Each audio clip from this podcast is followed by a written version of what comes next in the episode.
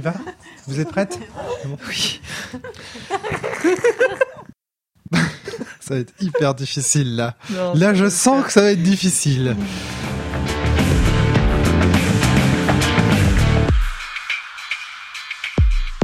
Bonjour à tous et bienvenue sur le podcast hebdomadaire de la cellule. Avec aujourd'hui Flavie, Flavie ça va la pêche? Web. Et nous sommes aujourd'hui avec Emmanuel, Emmanuel Meffray, bonjour Hello. Alors là, elles sont on fire, hein, je vous préviens. Elles se marrent depuis trois fois. J'ai- On a même eu du mal à commencer ce, ce podcast. Euh, Emmanuel Meffray est avec nous, de retour sur le podcast de la cellule. Ça faisait tellement longtemps qu'on n'avait Ça pas entendu ta voix. super longtemps, vous m'avez manqué. Et oui. putain. Et pourquoi? Parce que Ah. t'es parti à l'autre bout de la planète. La ouais, planète, ouais, ouais, la oh, planète. à Toulouse. Ouais, ouais, c'est ça. la- bah, le, le, le sud, quoi, l'endroit où on Tu n'est n'as pas pas, si mal, d'accent, je suis un peu déçue. Si, si, si. Non, et j'arrive toujours pas à dire chocolatine. C'est euh, Ah. non, je suis pas intégrée. Je suis pas intégrée. Paris dit pain au chocolat. Alors la France dit pain au chocolat. Oh mon dieu, je suis en train de jouer avec les potards pour essayer de calmer euh, un peu le- les oscillations de ce podcast. Je crois que j'ai vraiment bien du mal à gérer ça.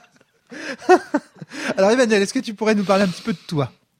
Parce que Flavie, on la connaît, hein, elle dirige la cellule depuis des années. euh, elle essaye de faire un jeu de rôle, mais bon, on en verra la couleur, je ne sais pas. Oh, au, mien, au moins en 2022. Animatrice de Pédagofly, avec un peu de chance, euh, on aura peut-être des vidéos un jour. hein. Ah, ça va venir plus vite que prévu, ça, je Ah. D'accord, ok. Non Pas en 2022. en tout mais c'est bien, ça, je te le fais dire dans les podcasts, comme ça on va, ça va nous obliger, tu vois, on va aller plus vite. Hein C'est pas pour ça que je vais plus vite sur mon jeu de rôle. hein. Non, ça, Tu m'avais dit on va faire un podcast comme ça, ça va te motiver. bah ouais, mais le boulot fait que. Voilà. Mais t'as- tu t'es débloqué quand même sur le passage récemment. Ouais, d'ailleurs, on va en parler ce On va soir. en parler parce que ce c'est un podcast de garage. Voilà. Et donc on va parler aussi du jeu de Flavie. Du coup, par la même occasion. Alors Emmanuel, on revient à toi.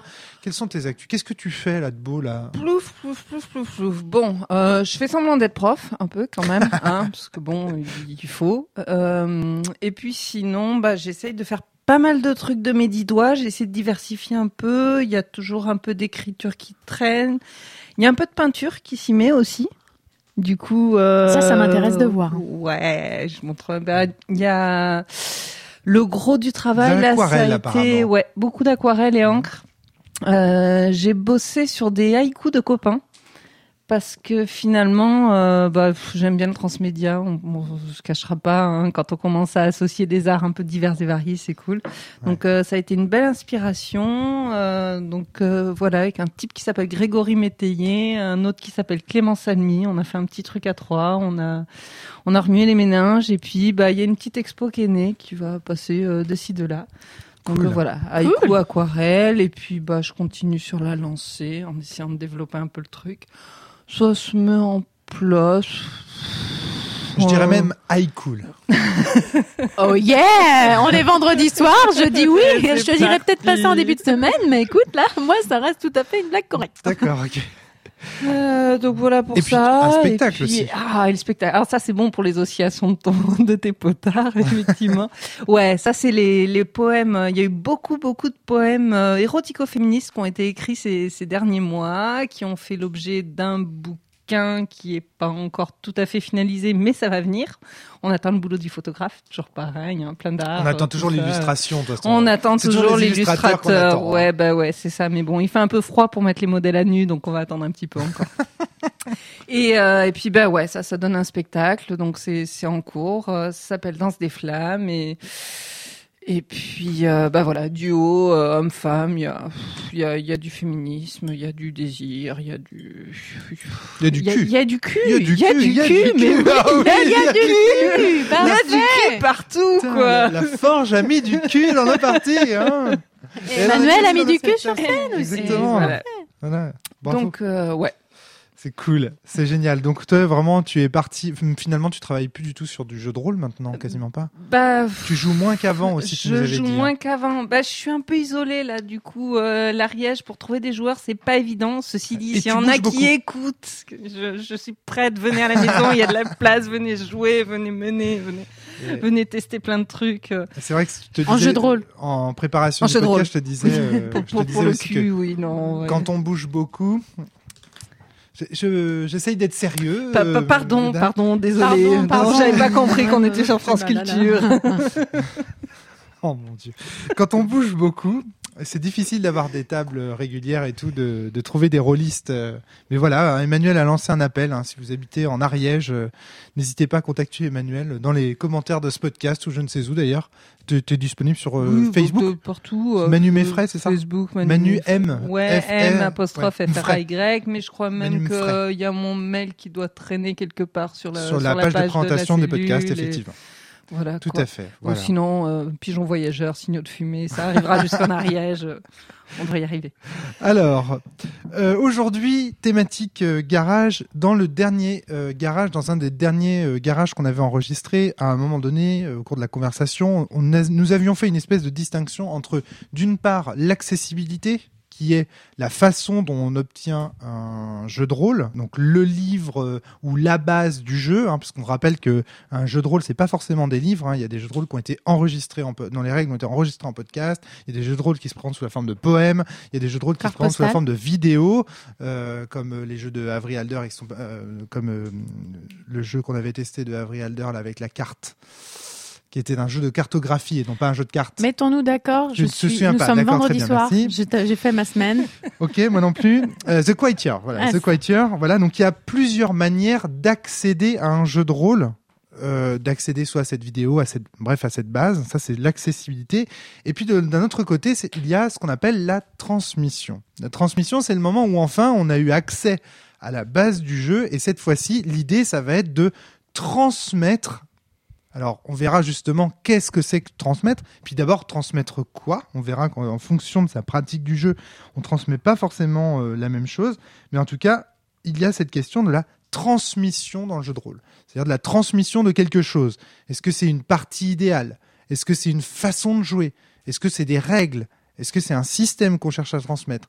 C'est tout ça en fait qui, euh, qui consiste dans la transmission. Et aujourd'hui, sachant Flavie, Qu'on va faire ça parce que c'est parti d'une grosse interrogation que j'avais. Donc, euh, il s'avère qu'en écrivant mon jeu, j'étais pas satisfaite parce que c'est un jeu qu'en gros je crée pour mes amis.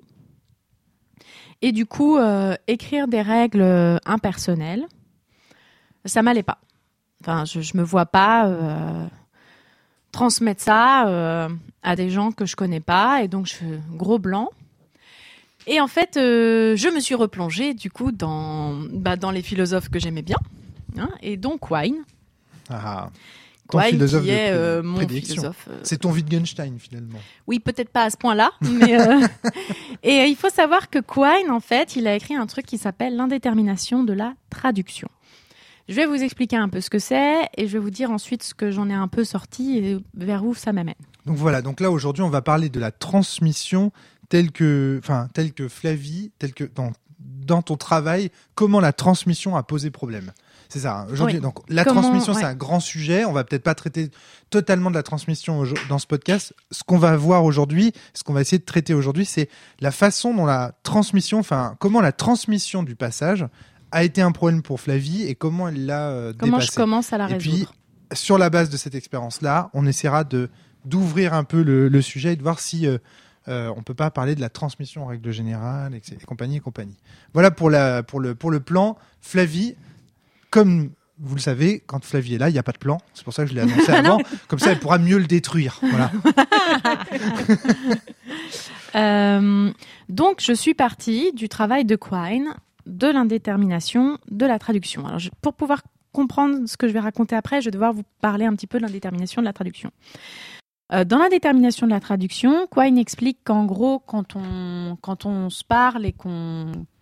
Si deux personnes qui n'ont pas le même langage se parlent, s'ils montrent par exemple quelque chose, si l'un des deux montre quelque chose en disant gavagaï, l'autre ne pourra pas vraiment savoir s'il parle de la fleur, du lapin, Alors, oui, des les- oreilles de lapin, qui- Gavaga c'est lapin, de, euh, du lapin, des oreilles de lapin, ou de la queue du lapin, du lapin en lui-même, du fait qu'il a un peu l'âge doux, de, de- du fait que ce soit leur lapin idéal. Bref, il y a beaucoup d'indétermination qui reste dans une traduction. Voilà, je, je reprends juste cet exemple-là parce qu'il faut vraiment bien le comprendre. Quine euh, part du principe, donc imagi- on imagine qu'il y a un anthropologue qui débarque dans une tribu euh, qui dispose d'un langage que l'anthropologue ne connaît pas encore. À chaque fois dans cette tribu, il note que lorsqu'un lapin passe dans le champ visuel des gens, il s'écrit en le montrant du doigt Gavagai, Gavagai, Gavagai. Mais ça se trouve, ça peut vouloir dire Dieu. Hein. Et alors, euh, ils voient par exemple chez les gens un comportement qui est, euh, ils prennent les arcs et ils se mettent à courir après, tu vois, genre. Tu vois, c'est ouais. vraiment très précis son exemple. Ouais, il y a des rationalistes qui réagissent comme ça quand ils voient Dieu. Hein. Certains, euh, pour, pour- on peut rapidement se dire que Gavagai, ça veut dire lapin, quoi. Il y a un lapin, il y a un lapin, tu vois. Un peu comme dans euh, là-haut quand on dit au chien écureuil et que hop, il se retourne, euh, hop, écureuil, écureuil, ou ça, écureuil. Tu vois, il y a un côté euh, comme ça, quoi.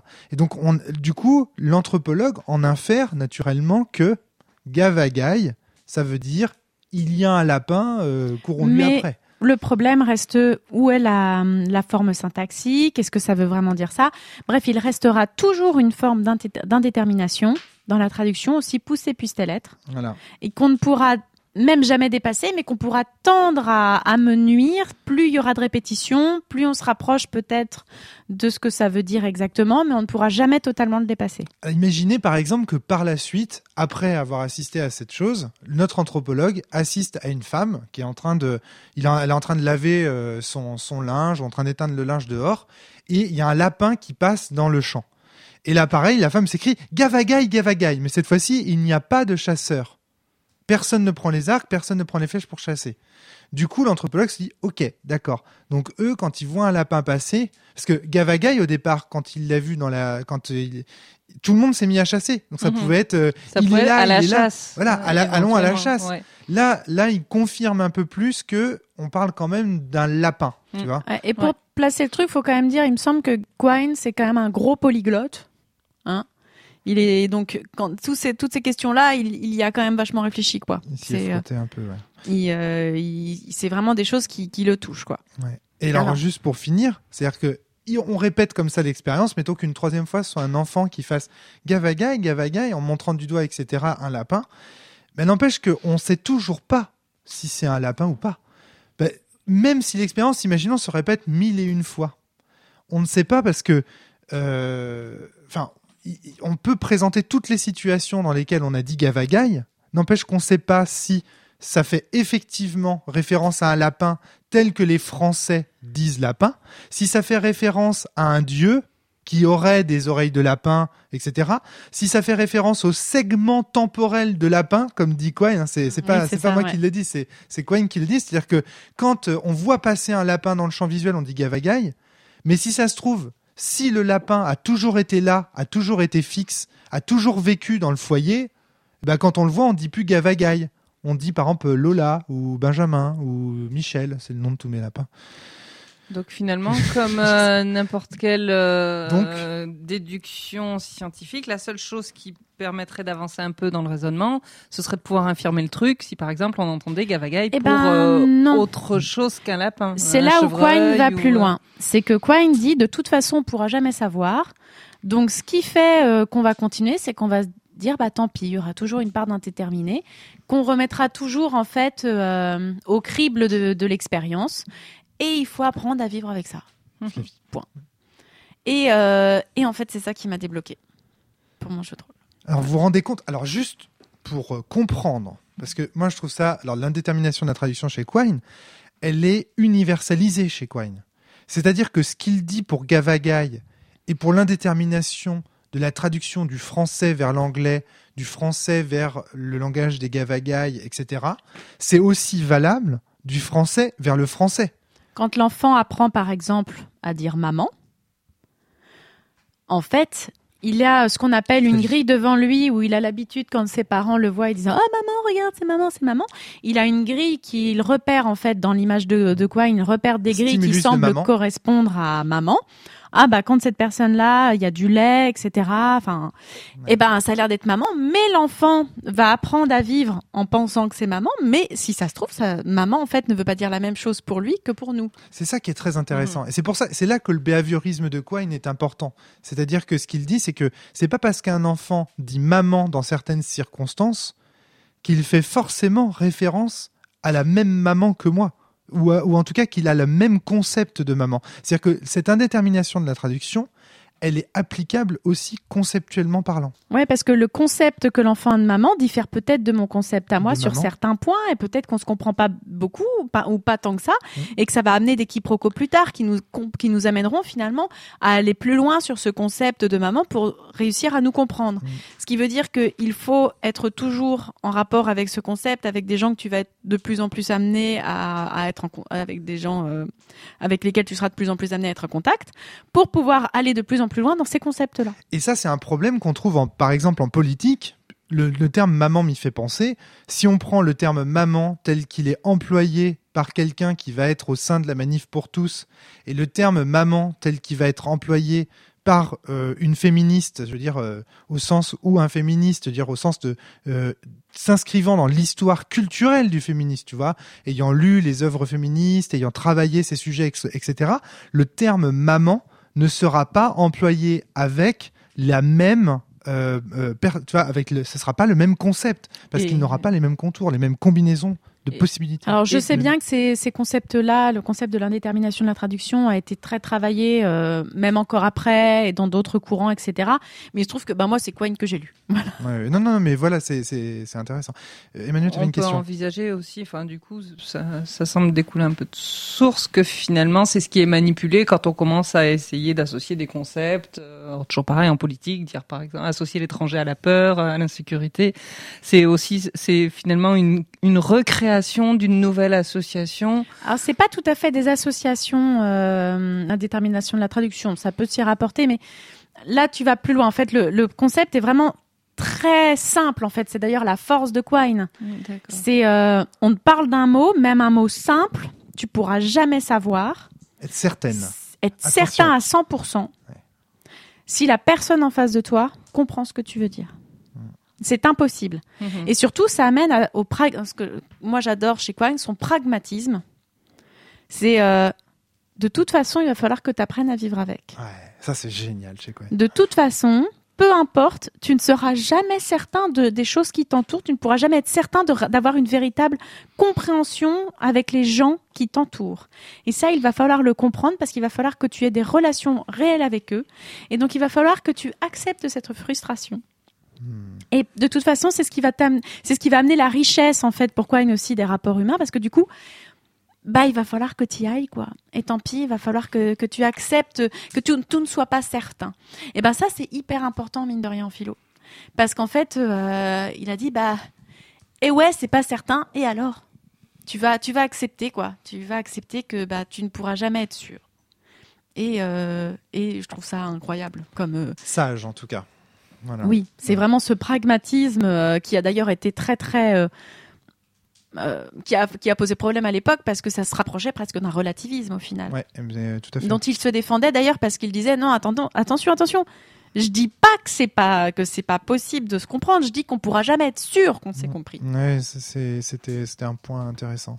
Et tu faisais le rapprochement avec les sciences, Emmanuel tout à l'heure. On t'a pas laissé vraiment développer l'idée, mais effectivement il y a quelque chose de l'ordre euh, de l'induction là-dedans, des problèmes liés à, à- au, au Mhm. raisonnement inductif.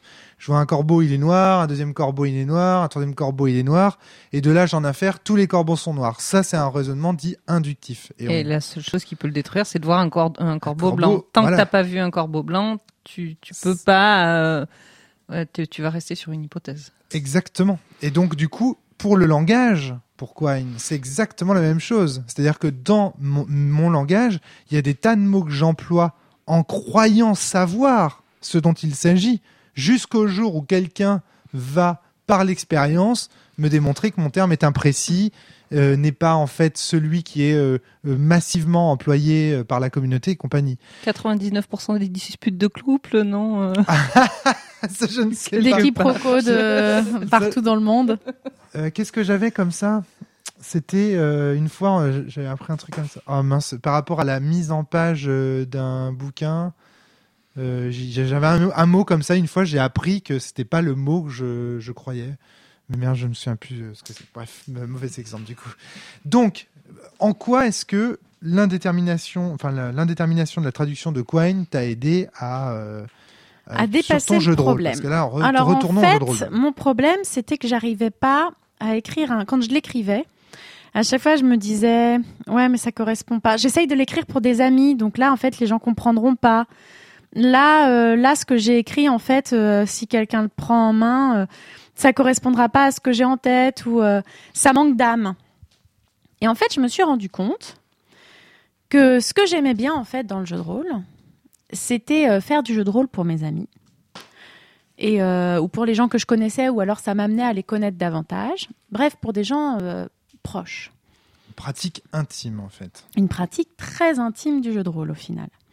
Bien que je parle dans les micros. D'ailleurs, quand je suis dans une pratique non intime, j'ai une façon de jouer euh, totalement différente de quand je suis avec mes intimes, où généralement je mets énormément de... euh, j'ai un- une façon de jouer extrêmement excessive, en fait, pour, pour pouvoir me protéger finalement. C'est paradoxal. Ça, c'est quand? C'est- quand je suis- quand tu connais pas. Quand je connais pas et quand je suis euh, avec des gens ou avec lesquels je suis en confiance, hein, ça peut venir assez vite, même avec des gens que je connais pas trop, pas mais, trop bien, oui, oui. Mais, euh, j'ai une façon de jouer. Un cercle Très privé. différent. En fait, Un je ferais- cercle voilà, privé, c'est ça. C'est pas tellement un cercle intime, c'est un cercle privé. Et je me suis rendu compte que c'était lié à ça. Qu'en fait, euh, peu importe ce que je ferais, en fait, dans le jeu de rôle, il y allait avoir non pas l'indétermination de la traduction, mais l'indétermination de la transmission. Peu importe ce que j'allais écrire, les gens qui me liraient ne seraient pas forcément. euh, ne- je, je peux pas être sûre qu'ils vont me comprendre, qu'ils vont comprendre ce que je vais écrire, quel que soit ce que je vais faire. Et ça, il va falloir que je l'accepte et que je sois pragmatique. Parce qu'en fait, euh, on dit souvent c'est un idéal, etc. Je pense que la transmission parfaite n'existe pas. Et je pense que c'est prouvé par l'indétermination de la traduction de Quine. Quel que soit ce que tu écriras, tu ne pourras déjà pas être sûr que les mots que tu utilises ont le même sens pour la personne qui va les lire. Donc déjà, de toute façon, on a un problème de transmission. Hmm.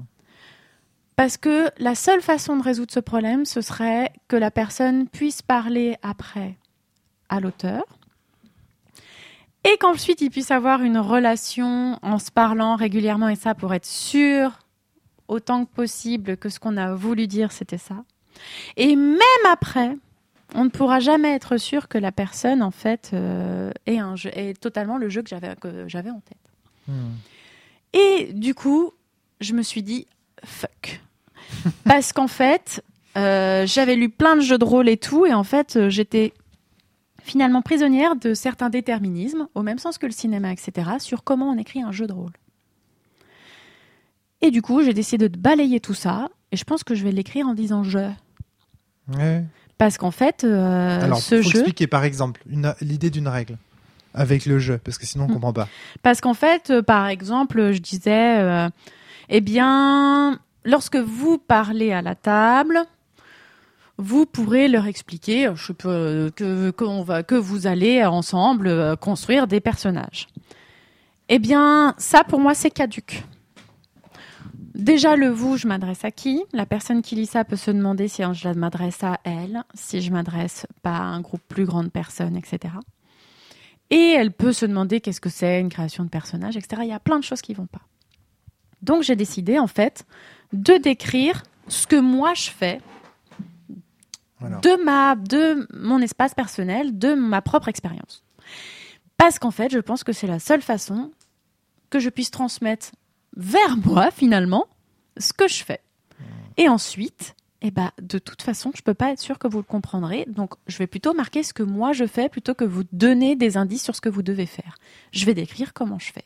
Et si je décris comment je fais, je vois pas pourquoi je devrais parler à l'impersonnel. D'autant qu'en plus, j'ai une pratique personnelle sur ce jeu. Donc, ça n'a pas de sens d'essayer de le rendre impersonnel. Ça veut aussi dire autre chose. Ça c'est intéressant. Donc solution numéro un pour que tu as trouvé pour dépasser ce truc de euh, comment je vais pouvoir transmettre mon jeu, hein, c'est de dire je, c'est-à-dire euh, concrètement présenter les règles à la première personne du singulier en disant bah voilà, je rassemble mes joueurs ou même je rassemble mes amis parce qu'en réalité c'est plutôt ça. Euh, je prépare ceci cela, je leur demande de lancer ceci cela, etc., etc. Donc c'est intéressant parce que dans les bases de jeux de rôle, on a on a tout vu là de ce côté-là. On a vu le tu de, par exemple, dans Démiurge ou dans Sens, Euh, on a vu le il de la plupart des bases de jeux de rôle, le vous euh, dans, dans, dans certains jeux aussi. Et là, toi, tu, tu te lances dans le jeu, en fait. Tu vas utiliser le jeu. Et Ouais. tu trouves ça beaucoup plus en adéquation avec les problématiques que tu as rencontrés, les problèmes, pardon, que tu as rencontrés. euh, Oui, parce qu'en fait, ça aussi autre chose, c'est je- je- à force en fait, je finissais par me laisser un peu pourrir par tout ce que j'avais pu lire et entendre. Donc ce principe que la transmission doit être exhaustive. Il ne faut laisser aucun blanc. Expliquer l'intégralité des choses que tu fais, c'est impossible. Pour moi, c'est impossible. Il y a une partie du corps, il y a une partie de ma personnalité, il y a une partie de tout ça qui est impossible. Donc je vais décrire ce qu'il me semble faire. Et après, aussi bien que ce sera possible, mais je ne vais pas viser l'exhaustivité. Parce que je pense que viser l'exhaustivité, déjà, n'est pas possible pour, euh, pour créer un jeu. Et ensuite, je pense qu'on passerait, du coup, à côté de ce que je veux essayer de transmettre avec ce jeu, c'est-à-dire une idée de l'intimité avec des gens que tu aimes. Pourquoi est-ce que tu crées des jeux? Pourquoi moi, je crée des jeux pour des gens que j'aime ou que je veux apprendre à connaître? Parce que c'est ça, au final, le passage. Tu sais, j'ai envie, Le à chaque passage, c'est le nom du jeu de Favie. hein. Ouais, c'est quand je fais jouer le passage, c'est que j'ai envie de poser des questions à mes amis ou aux gens que je connais, de provoquer des débats avec eux, de euh, j'ai envie d'avoir aussi un moment extrêmement bienveillant avec eux. D'ailleurs, on doit faire un repas avant, etc. Je veux dire, comment est-ce que tu veux tout décrire? Enfin, c'est juste pas possible dans l'idée que je me fais du jeu. À un moment, ce jeu, il est trop lié à moi, en fait. Donc soit je fais un crève-cœur et j'essaye de faire un, jeu qui ressemble à des jeux que j'ai j'ai vus euh, dans des milliers de, de pages, soit j'essaye de faire un jeu qui me ressemble et auquel cas je peux pas faire ça. Parce que de toute façon, il y aura toute une indétermination dans la transmission que du coup je ne pourrai pas gérer. Donc autant trouver une façon d'écrire qui va permettre de dépasser ça pour me débloquer. Alors, exemple concret pour qu'on comprenne bien. Si par exemple, moi j'ai remarqué que avant chaque partie de jeu de rôle, tu viens me faire un bisou. Est-ce que ça veut dire concrètement que dans la base du jeu de rôle, il y aura écrit euh, je fais un bisou à Romaric, puis euh, je me pose, etc. Mais je t'en que- fais aussi pendant la partie, donc Voilà. Alors, donc est-ce qu'à un Mais je moment peux donné, pas tu vendre, je peux pas base vendre Romaric avec le jeu. Non mais je- c'est pas le problème. Le but n'est Ah. pas de le vendre. Mais... Ah, mais c'est très intéressant ce que tu dis là. Ça veut dire que du coup, tu ne décris pas vraiment ta pratique. Tu décris ta pratique, le jeu que tu emploies là, c'est pas vraiment ta pratique à toi. C'est mon jeu en tant que MJ, pas en tant que Flavie.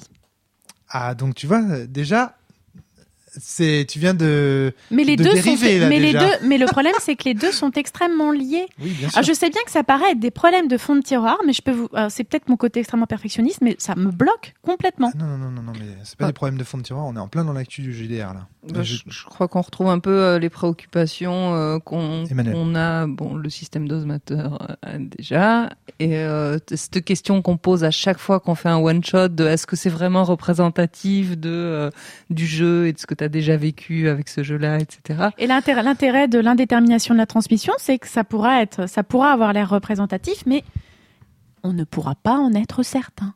Et c'est pas grave, faudra être pragmatique, faudra accepter de la, euh, bah, que ça puisse, qu'on puisse penser que c'est représentatif, mais en fait ça ne l'est pas. Hmm. C'est et, et, et en vrai, est-ce que c'est grave? Oui. Parce non, mais en fait, moi, je me pose Oui, une grave. question.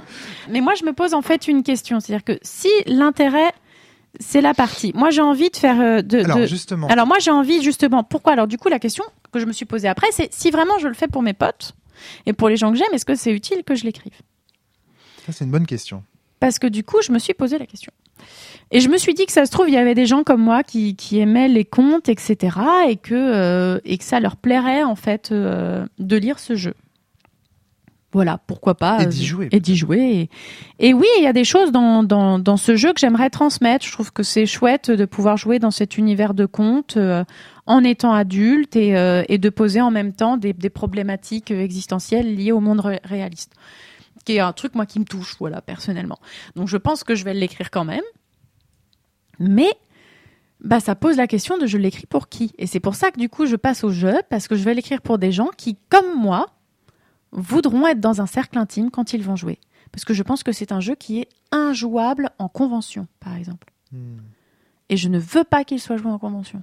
Ça n'a pas de sens, en fait. Oui, finalement, ça voudrait dire que tu en as fait quelque chose qui est complètement différent par rapport à l'objectif. Exactement, d'où le fait qu'il faut que j'évite de l'écrire comme un jeu de rôle euh, normal, euh, en mode impersonnel. Parce que, alors, juste pour pas dans les conventions. Ce que tu veux dire, c'est que ce jeu ne peut pas se jouer dans un, ça, dans un cadre public. Non, il ne peut se jouer. Et puis surtout, il ne peut se jouer qu'avec des gens que tu connais. Voilà, c'est ça. Parce un- que comme du coup, on est amené dans ce jeu à aller euh, vers des problématiques qui posent question, il faut connaître les gens. Ah, donc connaître, ça va au-delà même Ah de la, du privé, là.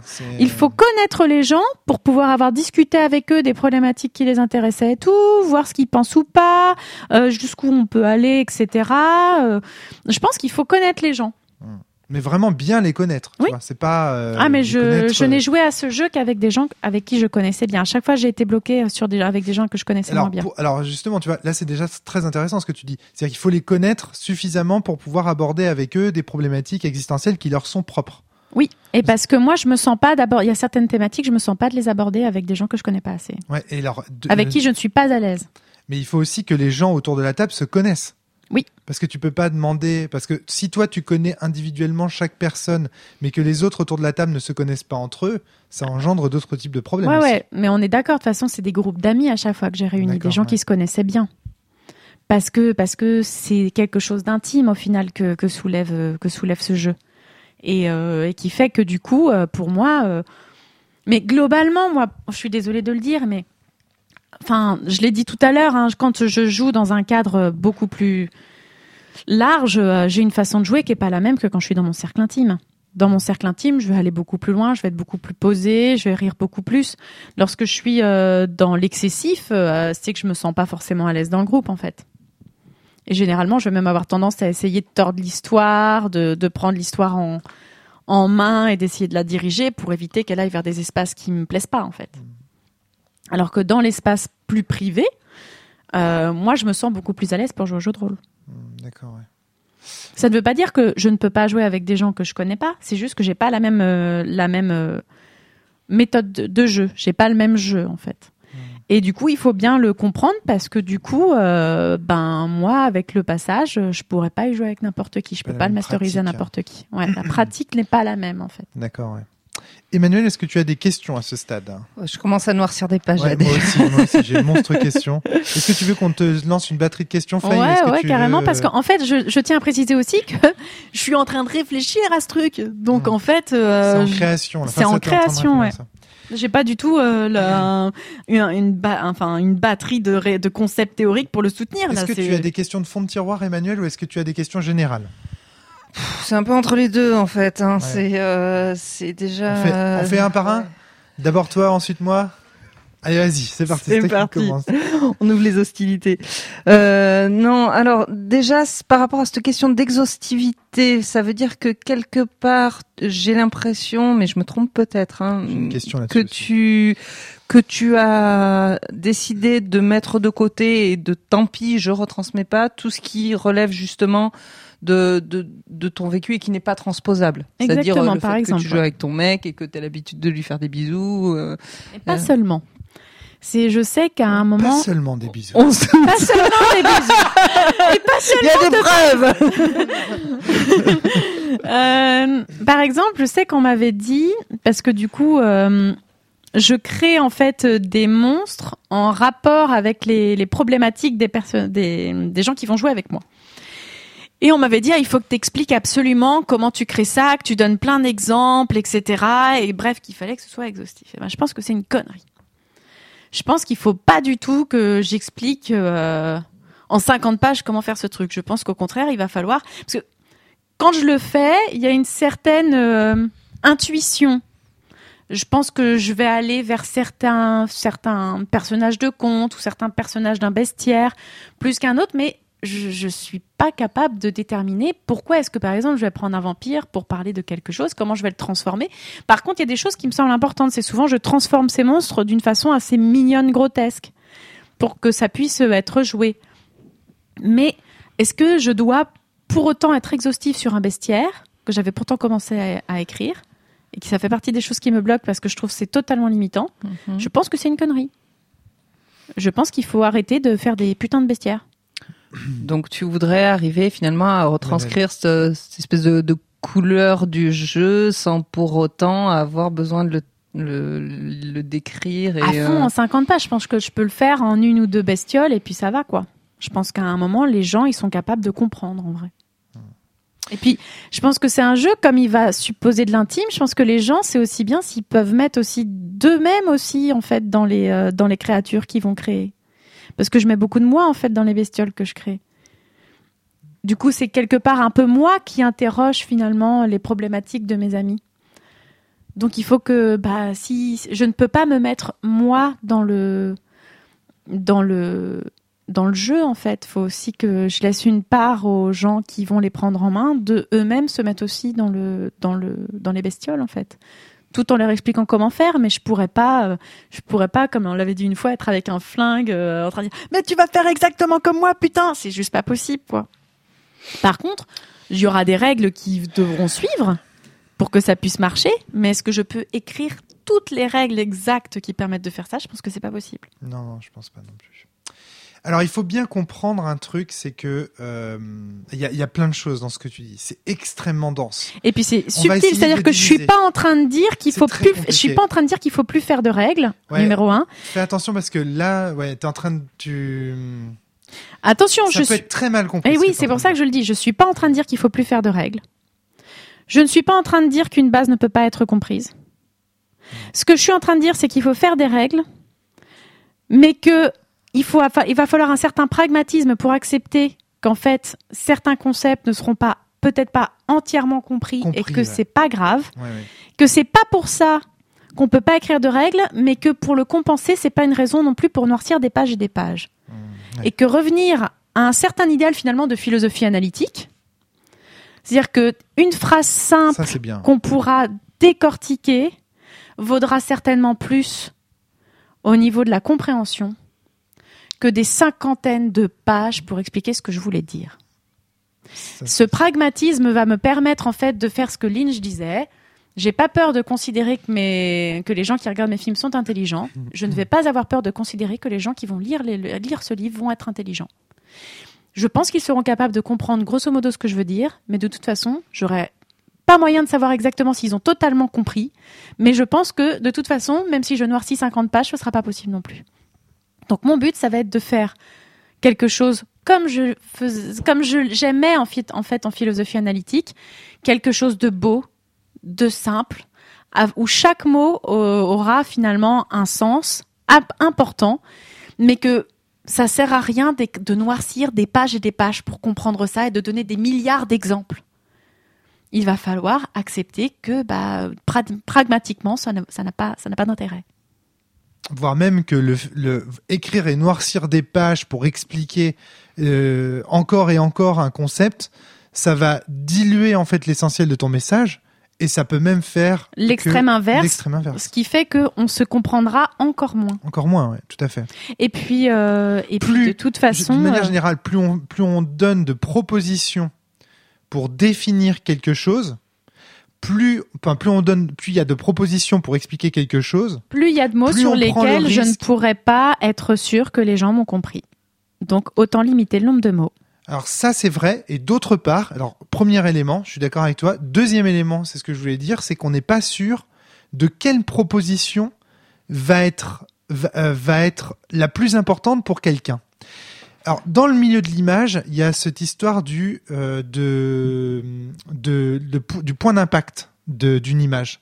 Si euh, deux personnes différentes regardent une même image, certains vont voir dans l'image euh, un élément, par exemple euh, la maigreur euh, d'un personnage, alors que d'autres verront euh, dans ce même dans cette même image un, un ray de lumière, etc., etc. Ça, je l'ai appris. Enfin, j'ai vu une émission récemment, de, un arrêt sur image en fait sur sur le sujet. J'ai trouvé ça super intéressant sur euh, la couverture du Nouvel Ops suite à MeToo. euh, Bref, je vous invite à, de toute façon, je vous invite à vous abonner à Arrêt sur Image. C'est pas cher, 45 euros par, euh, par an, c'est vraiment pas cher. Et euh, c'est une émission géniale, voilà, on s'en lasse pas, c'est super. Daniel Schneiderman, t'es génial et se- seulement fais attention à tes cheveux. Em- Emmanuel, t'es d'accord avec moi sur les cheveux de Daniel? bah, euh, Non, je peux rien dire. T'as vu la tranche des miens de cheveux Non, par contre, ouais, sur ce, ce côté lecture, bah, ça fait partie des exercices que que j'ai fait quelques fois et euh, qu'on a refait là, ne serait-ce que la semaine dernière, sur sur une expo, euh, non, arriver à créer un texte, écrire un poème sur une sur une image.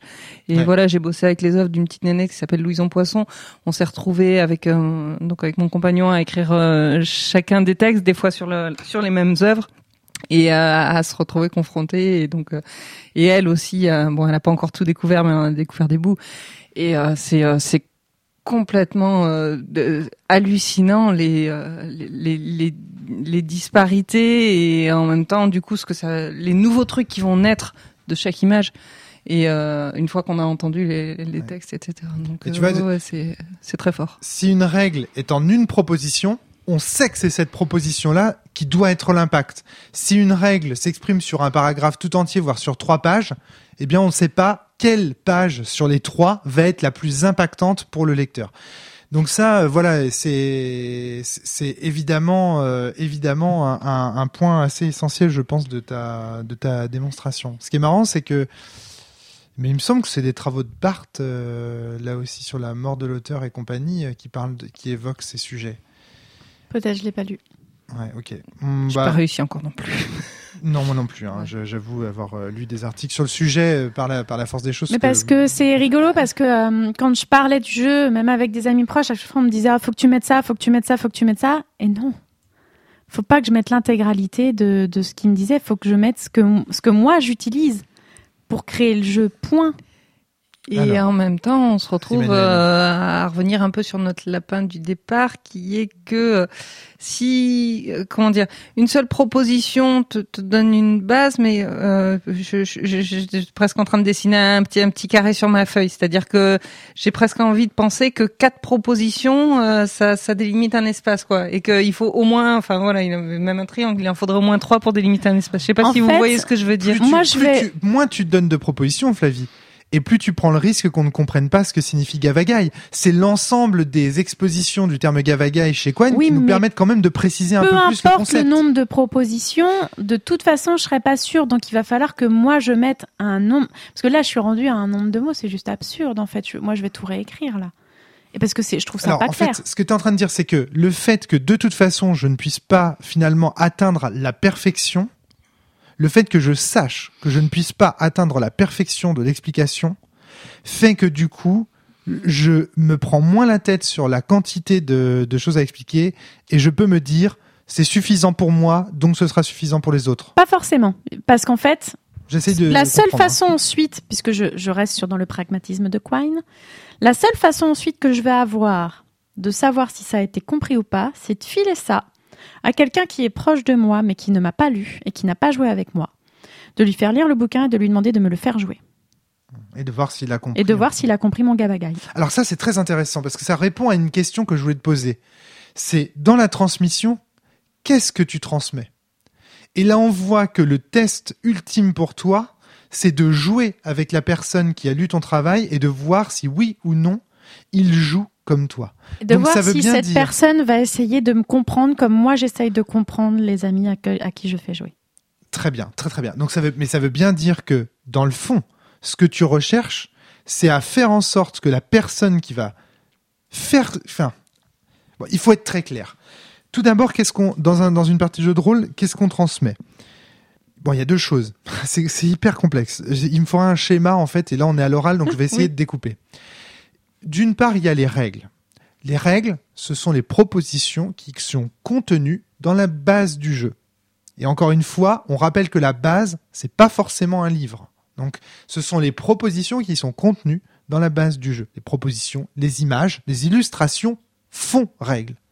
Une illustration est une règle. Attention, hein, une partie de l'univers, c'est une règle.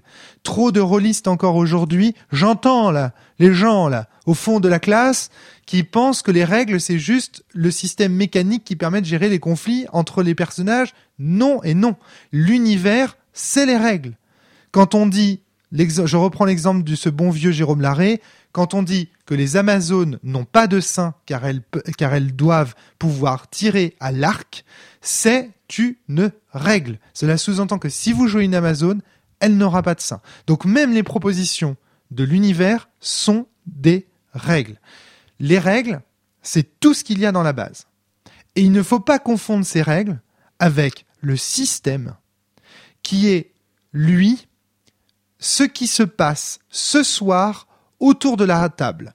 C'est-à-dire, concrètement, quelles ont été les règles que l'on a appliquées autour de la table ce soir, indépendamment du fait qu'elles soient inscrites ou non dans la base du jeu.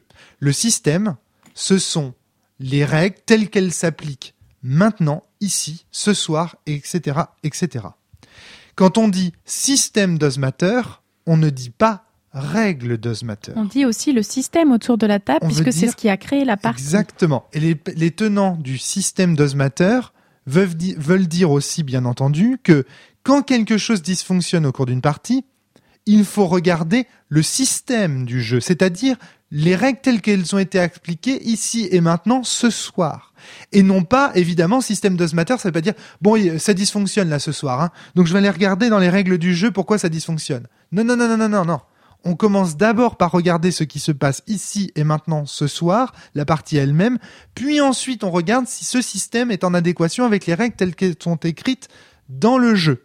Ça n'a rien à voir, voyez un peu la différence? Donc, qu'est-ce qu'on transmet? Qu'est-ce qu'on transmet? J'en reviens à ça. Les règles sont là pour transmettre à un lecteur l'idée d'un système. C'est-à-dire, en gros, on va transmettre en tant qu'auteur, on prend le on doit faire en sorte que quand quelqu'un, n'importe qui, va prendre le livre, va prendre la base du jeu. Encore une fois, il ne s'agit pas uniquement d'un livre, mais je prends un livre parce que c'est encore ce qui est de plus répandu aujourd'hui. Quand le, le gars prend le livre, le gars, la fille prend le livre, elle l'ouvre, il l'ouvre, et là, il doit, en lisant les règles, imaginer le système autour de la table. Il doit imaginer la partie type du jeu. Et quand il l'a imaginé, quand il a ça en tête, là, lui-même va pouvoir faire un effort de transmission qui va être le soir où il va vouloir jouer, d'expliquer. À ce moment-là, il devient animateur de la partie, d'accord? Pas forcément MJ, hein, pas forcément joueur. Il devient animateur de la partie, c'est-à-dire qu'il va expliquer les règles telles qu'il les a comprises et mettre en place ce qui sera le système de la partie. En sachant que il fait au mieux parce que fait système aussi si par exemple un joueur a faim ah, c'est pas lui qui l'a décidé c'est pas l'animateur du jeu qui l'a décidé hein. pour autant bah ça va faire système le fait que Flavie est très fin je peux vous jurer que ça va influencer votre expérience de jeu hein, parce que quand elle a faim Je suis grave désagréable. elle est pas elle est pas agréable donc et ça l'animateur de la partie malheureusement il n'a pas le contrôle de ça Qui plus est, là on est sur ça. autre chose qui fait que du coup, écrire euh, un livre euh, qui proposera la partie parfaite est un idéal parce que on saute en plus un- quand on ré, quand un quelqu'un à la, à la base et va expliquer à quelqu'un d'autre, on repasse dans un autre saut d'indétermination. C'est-à-dire qu'il y a une première indétermination de la transmission qui arrive sur la personne qui va qui lit le- le jeu. c'est ça Et ensuite, on a sur une autre indétermination de transmission sur comment il va le transmettre et comment la personne va le comprendre après quand ça. il va lui quand il va lui expliquer. C'est-à-dire que le jeu de rôle, par définition, c'est du téléphone arabe. Au sens, euh, alors je sais pas si c'est, je sais pas du tout si cette expression est raciste ou pas. euh, je ne, je ne sais pas. Mais en tout cas, voilà, c'est concrètement ce que dans le langage populaire on appelle du téléphone arabe.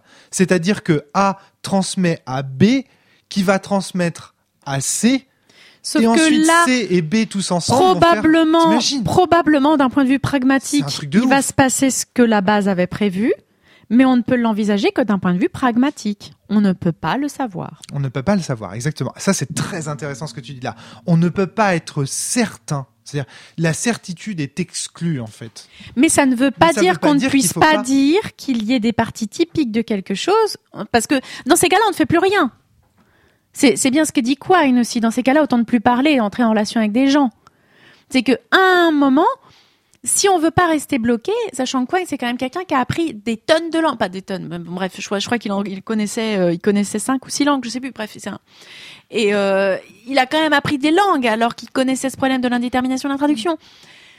D'un point de vue pragmatique, on ne peut pas savoir, mais c'est pas grave, on va y aller quand même. Mais Et on va essayer quand même. c'est pour ça que toi, tu voudrais quand même avoir un regard sur un des meneurs pour vérifier quand même qu'il y ait Et cette ensuite, du coup, avoir quoi. ce truc, qu'est-ce qui fait que, si Mm. imaginons que ça ait marché, du coup, ben, on pourrait, on pourrait discuter ensemble sur quels sont les éléments qui t'a amené à comprendre bien ce que je voulais dire. Mm. Et si ça a pas marché, bah, qu'est-ce qui fait que t'as, as fait le truc comme ça et qu'est-ce que t'as, quels sont les, les éléments qui t'ont amené à, à faire ça comme ça, et regarder ensuite ce que j'ai fait et quelles sont les, les, cho- les choses où il y a eu une indétermination de la traduction pour essayer de trouver ensuite d'autres mots pour essayer d'amenuiser cette Voilà. indétermination. Mais ce qui est très important de comprendre, c'est que dans ton discours, ça ne veut pas dire, c'est pas parce qu'il y a indétermination de la transmission qu'il ne faut pas chercher à transmettre le mieux possible. Je suis prof. Ben, je- évidemment que je cherche à transmettre du Ah, mieux ouais, possible. oui, mais Flavie, c'est pas, c'est pas immédiatement compréhensible ça. Bah Dans oui, ton parce que discours c'est un- précédent, c'est pas immédiatement compréhensible. Bah oui, mais il faut se mettre dans le point de vue de Quine. C'est le pragmatisme. Oui, bien Ce n'est pas parce que un truc, qu'on, c'est pas parce qu'on peut pas être sûr qu'un truc ne soit pas parfait qu'on peut pas essayer de le créer. C'est même important d'essayer de le créer. Donc, en tout cas, enfin, ce qu'il faut comprendre, c'est que on, on, on- ok, on peut pas être certaine que, enfin, tu peux pas être certaine que tu vas pouvoir transmettre absolument le système idéal que tu as en tête. Exactement. Mais et du coup, je ne pense pas non plus que noircir des pages et des pages et faire un, livre, euh, écrire un livre de jeu de rôle comme j'ai pu en lire des tonnes, des tonnes peut-être pas, mais des bonnes dizaines, va m'aider non plus. Par contre, je pense que réfléchir à ce que je veux transmettre, en me séparant aussi des déterminismes, je me suis déjà séparée de beaucoup de déterminismes en écrivant ce jeu, mais me séparer du déterminisme de ce que c'est l'écriture d'un jeu, va beaucoup plus m'aider. Voilà, pour pouvoir essayer de transmettre ça. Il va falloir que je réfléchisse à ce que je veux transmettre plutôt qu'à comment on écrit un jeu. Euh, Emmanuel, tu voulais rebondir? Non, juste une fois par rapport au côté prof, euh, c'est vrai que bon, en plus moi je suis prof en lycée pro, donc euh, ce côté-là il est hyper présent, mais souvent on dit que plutôt qu'un long discours, il faut une bonne mise en situation.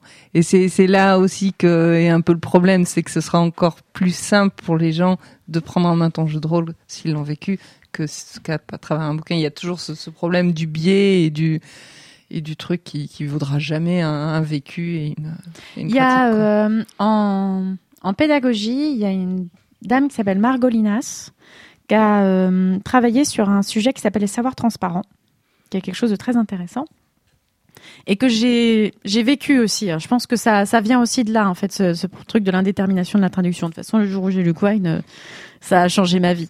Mais les savoirs transparents, c'est euh, je vais vous l'expliquer. Je vais vous l'expliquer quand je l'ai vécu. On chantait, il y a une euh, il y a une pie dans le poirier, j'entends la pie qui chante. À ce moment-là, je travaille en campagne, il y a des poiriers pas mal et tout, donc je me pose pas la question. Pour moi, ça me paraît évident en fait que les enfants comprennent le mot poirier. Et là, j'ai un petit loulou qui lève la main et qui fait mais maîtresse, c'est quoi un poirier? Et en fait, parce qu'à un moment j'avais dit un truc, il s'est dit ah, elle parle d'un arbre. Et en fait, il avait pas du tout compris ça. C'est ce qu'on appelle le principe des savoirs transparents. Quand vous êtes par exemple au lycée et que vous allez euh, demander à vos élèves de colorier la carte comme au tableau, vous vous avez en tête, bah là le, le rouge, ça veut dire euh, par exemple euh, que c'est l'endroit où on, où on a euh, le plus de le population. plus d'indiv- ouais ou le plus de population. Là, euh, c'est là c'est quasiment jaune, il y en a pas beaucoup. Et il y a des élèves qui vont pas être contents parce qu'en fait ils ont colorié la carte. Et la prof ensuite va dire bah oui mais tu l'as pas colorié euh, comme au tableau, du coup ça pas ça correspond pas au truc.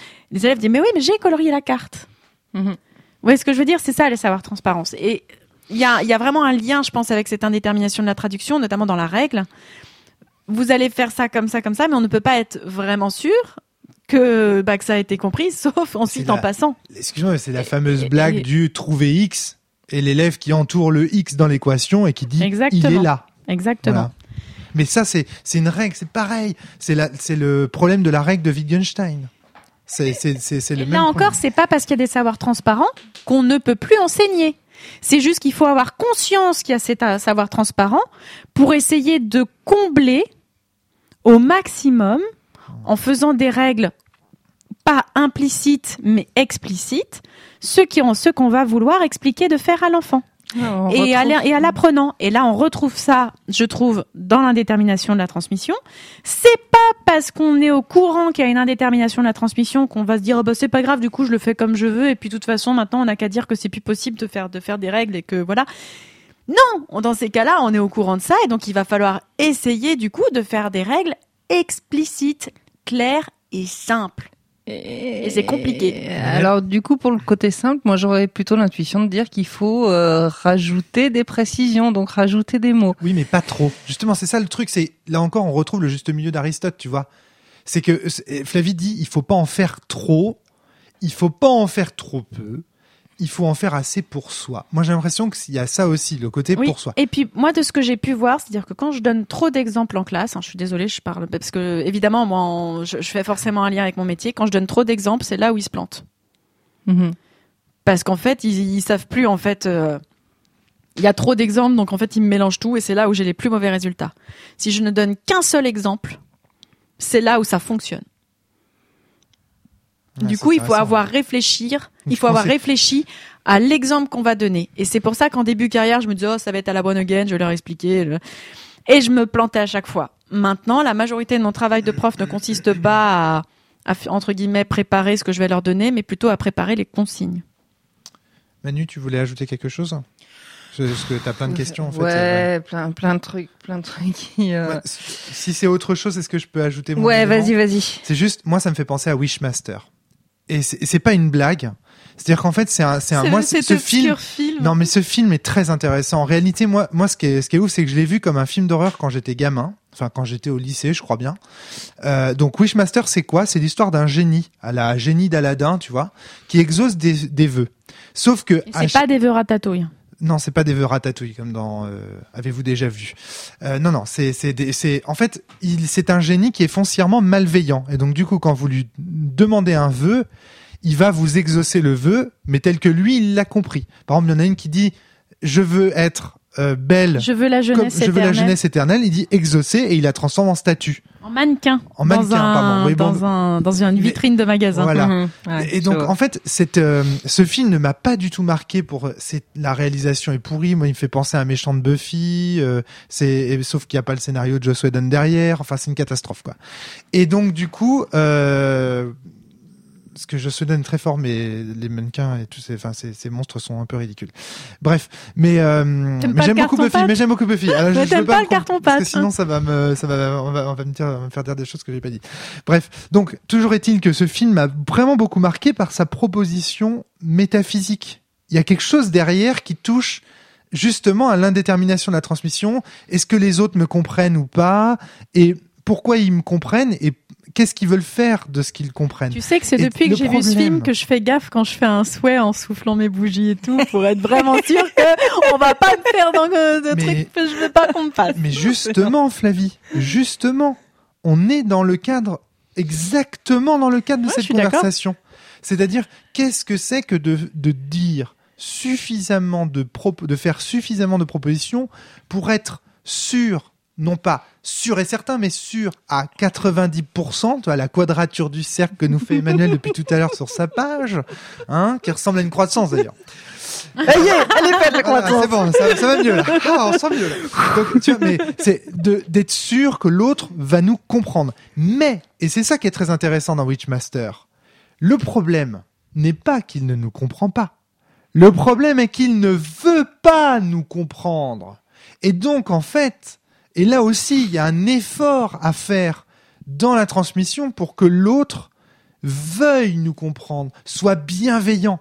Si on le met dans des dispositions, je veux dire, euh, si on le traite dès le début euh, de connard de Roro, c'est-à-dire Rollis Troutard, ça va pas le mettre dans une situation euh, de bienveillance vis-à-vis des règles, et donc il va chercher à les contester par la suite. Ouais, après, à partir du moment où quelqu'un fait- prend un jeu en main, à moins que ce soit un connard de podcasteur de la cellule qui a envie de détruire un jeu. Voilà, ouais, par non, exemple. normalement, euh, enfin, le joueur et le meneur euh, sont, sont quand même assez bienveillants. vis-à-vis du. On peut Tout compter là-dessus. Tout à fait. Et un élément qui est assez hallucinant, mais qui est vrai, c'est que aujourd'hui, dans notre système marchand, ce qui garantit la bienveillance le mieux et le plus, la bienveillance des gens à l'égard des règles, c'est qu'ils les aient payés.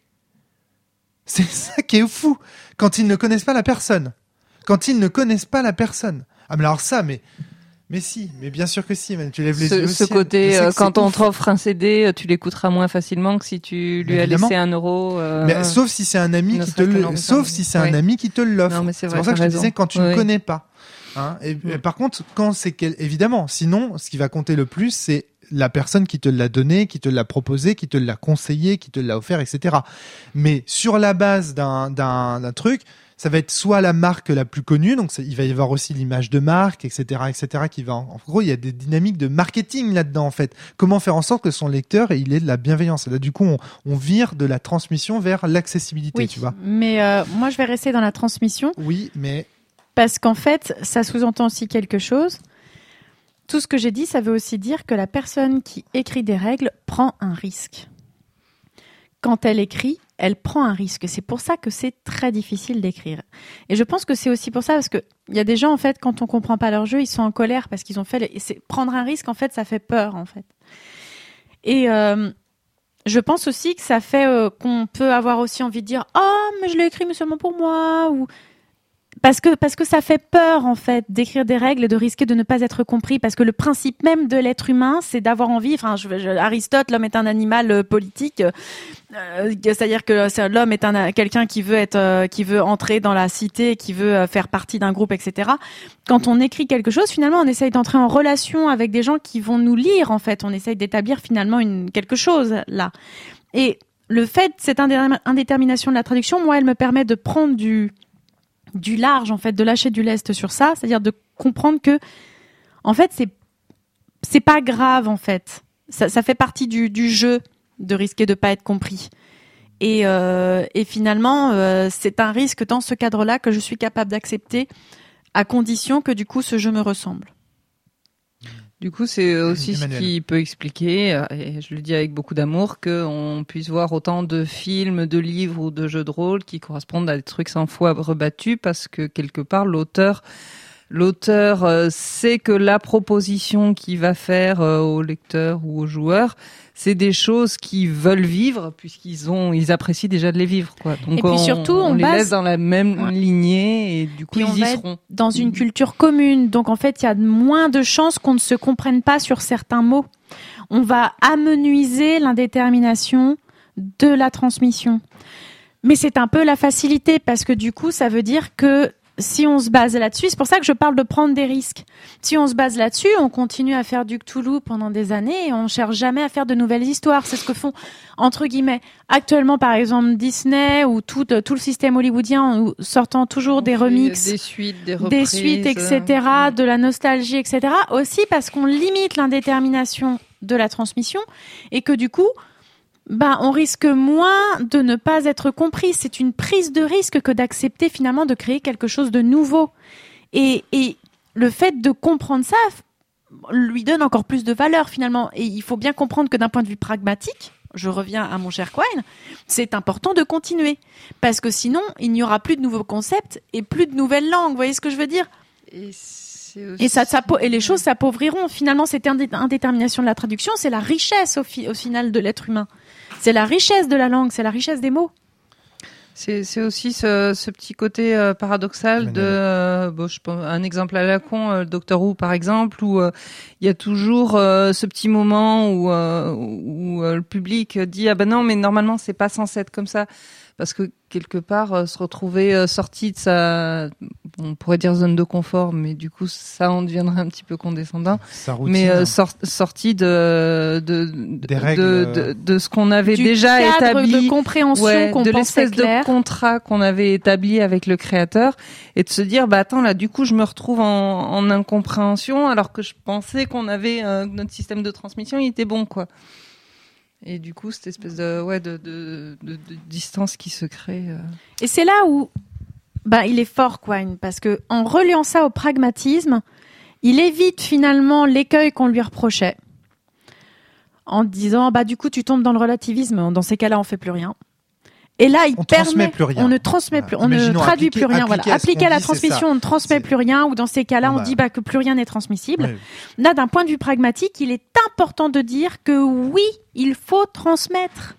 Parce que sinon, on ne fait plus rien. Et oui, il faut essayer de transmettre du mieux possible. Ouais. Mais tu vois, ça, ça, c'est ça, c'est très important. C'est-à-dire que ce n'est pas une, ce n'est pas un abandon de l'espoir. On garde espoir de pouvoir un jour vivre une partie du passage tel que Flavie euh, l'aurait souhaité. C'est-à-dire qu'en fait, quelque part, euh, et ce que je trouve beau dans ta, dans ta, dans ta vision, c'est que ça recoupe avec cette idée que l'auteur fin d'un jeu ou en tout cas celui qui le mettait en scène parce que là en l'occurrence tu es l'au- l'autrice du jeu et c'est aussi toi qui le mets en scène tu vois quand on joue ensemble si un jour quelqu'un prend ce livre et se sent aussi intime de ce livre que tu pouvais l'être euh, au moment où tu l'as écrit eh bien Flavie sera immortelle il y a une partie d'elle qui deviendra qui sera reprise et qui renaîtra au moment où la personne rejouera T'imagines sais dans pas 100 si c'est ans on retrouve Flavie, ton je sais pas si c'est. Flavie ou si ce sera finalement cette Cette idée que j'avais de la voilà. partie. cette partie de Flavie. Et, et ça, c'est donc ça veut dire que ça, ça recoupe aussi cette idée de l'immortalité, de l'immortalisation d'une certaine vision d'un auteur, d'une certaine partie d'un auteur. ça, Alors, je trouve ça assez en séduisant. fait, la raison pour laquelle, parce que moi, en fait, depuis que j'ai eu des euh, plus jeune, oui, j'ai dû avoir ces- ces- cette idée-là d'immortalité depuis que j'ai eu, depuis que j'ai eu des enfants, je m'en fous en fait. Mais par contre, j'aime la façon dont je joue avec mes amis et dont ce jeu m'a permis jusqu'à présent d'ouvrir des discussions, de découvrir des choses sur eux. Et en fait, c'est assez riche en fait. Et j'ai envie de, de donner euh, de donner ça à, à des gens qui pourraient avoir envie de vivre ça parce que moi, ça m'a plu. Donc si ça m'a plu, je me dis qu'il y a peut-être des gens qui sont comme moi à qui ça pourrait plaire. Mais là, tu vois, c'est pareil. Dans l'intention que tu as derrière le jeu, on le sent bien. Le but n'est pas de vendre. Oui. Et mais, mais, mais c'est hyper important. Le but ici n'est pas de vendre. Le but n'est pas que tout le monde te comprenne et que tout le monde, parce que comme ça, parce que plus forcément, si tout le monde nous comprend, tout le monde peut nous acheter. Et si tout le monde nous achète, c'est mieux pour l'industrie. Tu vois ce que je veux dire? Là ici, c'est vraiment le but, c'est de transmettre une pratique, ta pratique à toi, très personnelle, très intime, privée, sans attendre un aspect industriel de la pratique. Ah, de toute façon, ce que je vais transmettre à une- partir vois, du moment où je dis que c'est pas jouable en convention et c'est jouable qu'avec des gens dont tu es proche, Voilà. que tu connais, à partir de là, euh, voilà, euh, c'est clair. Hein, je, je le fais pas pour. euh, Enfin, le but n'est pas de, de créer quelque chose qui est qui va qui va enfin qui va pouvoir être joué par tout le monde. Le but c'est de, de toucher des, des gens qui, comme moi, peuvent avoir envie de cette pratique là. Ouais, voilà, c'est ça. Et du coup, ce que je me demande, mais je me le demande un peu depuis le début, est-ce que euh, tu, ce que tu veux transmettre avec ton jeu, c'est vraiment un, un vécu de partie ou est-ce que c'est un vécu de vie et notamment avec tout ce que tu disais des relations? Est-ce que ce que les gens vont, euh, ce que tu voudrais que les gens puissent imaginer en, le lisant et en le jouant, c'est pas directement ce, ce, ce, ce vécu, ta, ta vie à toi et les liens que tu as à tes proches Non, je crois que ce que j'ai envie de faire, parce que, en fait, euh, j'ai des théories actuellement sur le monde, sur le fait de pourquoi il va pas bien. C'est parce que je pense qu'il est dépersonnalisé. Je sais pas si ce mot existe, je m'en fous. Euh, il y a un Il est très clair. soir, euh, on voilà. le rentre dans le dico direct. Voilà. J'appelle l'académie. Voilà, euh, j'en avais aucune idée. Tant pis. Euh, je pense qu'il faut tout remettre au niveau local. Mhm. Et euh, je pense que la façon. je- Communard. Ouais, je t'emmerde, c'est vrai. Et, euh, et je pense que à partir de là, en fait, euh, la façon de jouer, ce que j'ai envie de transmettre, c'est ça. C'est le fait de ravoir des relations autour d'une table qui puissent être vraies. C'est pas parce qu'on est en jeu de rôle qu'on va pas pouvoir parler de nous-mêmes. Et je pense que c'est même une façon de l'explorer vraiment bien avec ses amis, avec les gens qu'on aime en fait. Et, euh, et je, voilà, c'est ce que j'ai envie de transmettre, c'est le fait de rentrer en contact avec des gens et de se rendre compte. Alors ça c'est à terme, j'ai envie parce que ce jeu il me booste à chaque fois que j'y joue parce que parce que j'adore essayer de comprendre les gens autour de moi, parce que quand j'en sors, j'ai l'impression d'avoir approfondi mes relations, et parce que ça me montre aussi, et euh, ça, j'essaye de montrer aussi quand on joue à mes amis qu'en fait, ils sont des héros dans la vraie vie, qui sont déjà fantastiques dans la vraie vie, parce que très souvent, dès qu'on quitte en fait ce, la partie, on en reparle, et, euh, et en fait, ce que j'essaye de leur, montrer, en fait, c'est que c'est eux les héros qui m'intéressaient et pas du tout leur personnage. Et en fait, c'est ça que je veux faire. D'où le fait que ça n'a pas de sens ce que je veux faire à un gros point de vue. Enfin, ce que je veux faire, c'est euh, voilà, c'est le niveau local, quoi. C'est le fait que vous êtes des héros. Quand vous plantez des carottes dans votre jardin, vous êtes super, quoi. Enfin, il n'y a pas besoin de d'être Chris Hemsworth en gros bodybuildé euh, dans un super avion euh, qui va aller euh, détruire euh, Thanos pour pouvoir être un super héros, quoi. Vous en êtes dans la vraie vie. Mais sauf qu'on l'a oublié parce qu'on nous vend tellement de trucs dans la publicité et tout qu'en fait on a oublié qu'on était des gens super parce que c'est important qu'on nous déprime en fait pour que vous puissiez acheter des trucs. Et, euh, et moi, ce que je veux dire avec ce jeu, c'est mais vous n'avez pas besoin de ça.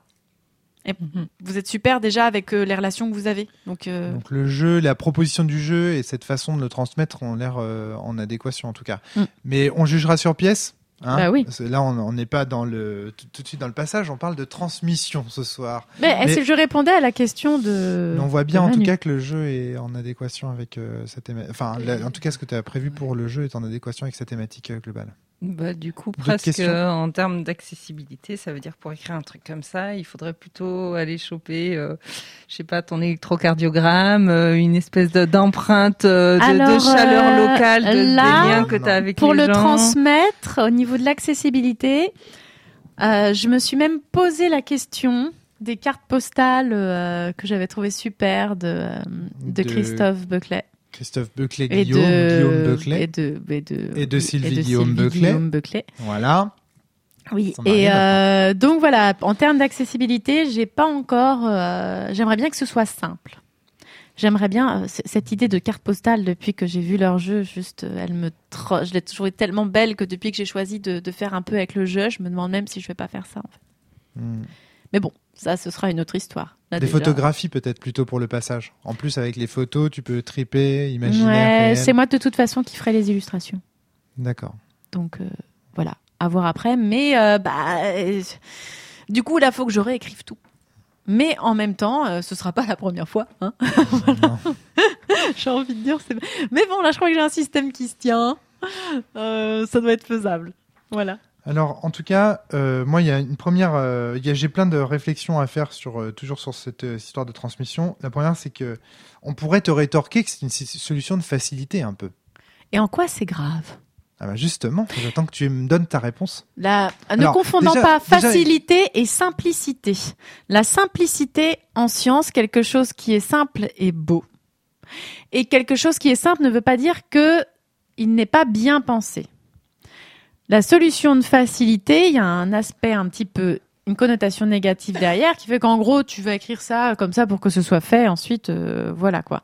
Attention, moi je parle de simplicité. Alors, voilà, la simplicité des fois est beaucoup plus difficile à obtenir que de la facilité.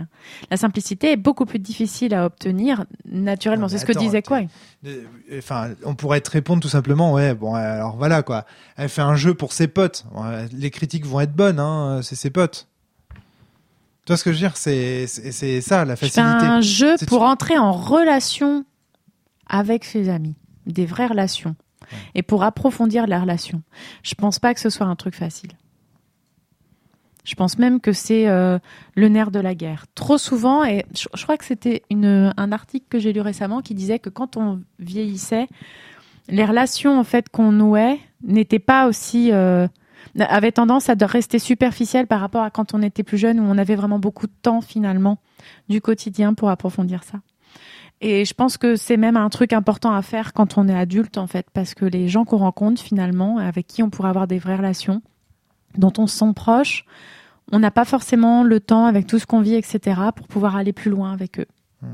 Et créer en fait euh, Glander Together, ce sera peut-être le prochain jeu de, de et, créer et hum, c'est très difficile de dire bon bah on va se faire une soirée on va parler de soi c'est un sûr. peu compliqué alors que si on fait un jeu je pense que c'est plus facile C'est un peu le propos. Je trouve que ce, que ce dont tu es en train de parler là, c'est aussi un peu le propos du jeu de Gaël Sacré, un Pit Together. C'est pour ça que je, je me permets cette petite oui mais blague. tu as bien Euh, très bien, je pense que tu réponds très très bien. euh, Enfin, à mon avis, tu as, répondu euh, à cette, euh, 20 sur 20. cette critique c'est parce facile. que je suis une saleté de communard Non, mais il faut y répondre. Il faut y répondre parce que c'est vrai que sur le papier. Alors, pourquoi est-ce que je te dis ça aussi, cette histoire de facilité? Moi, je pense que c'est beaucoup plus facile. Alors, déjà, petit 1, quand on a rencontré Christophe, souviens-toi ce qu'il nous a dit.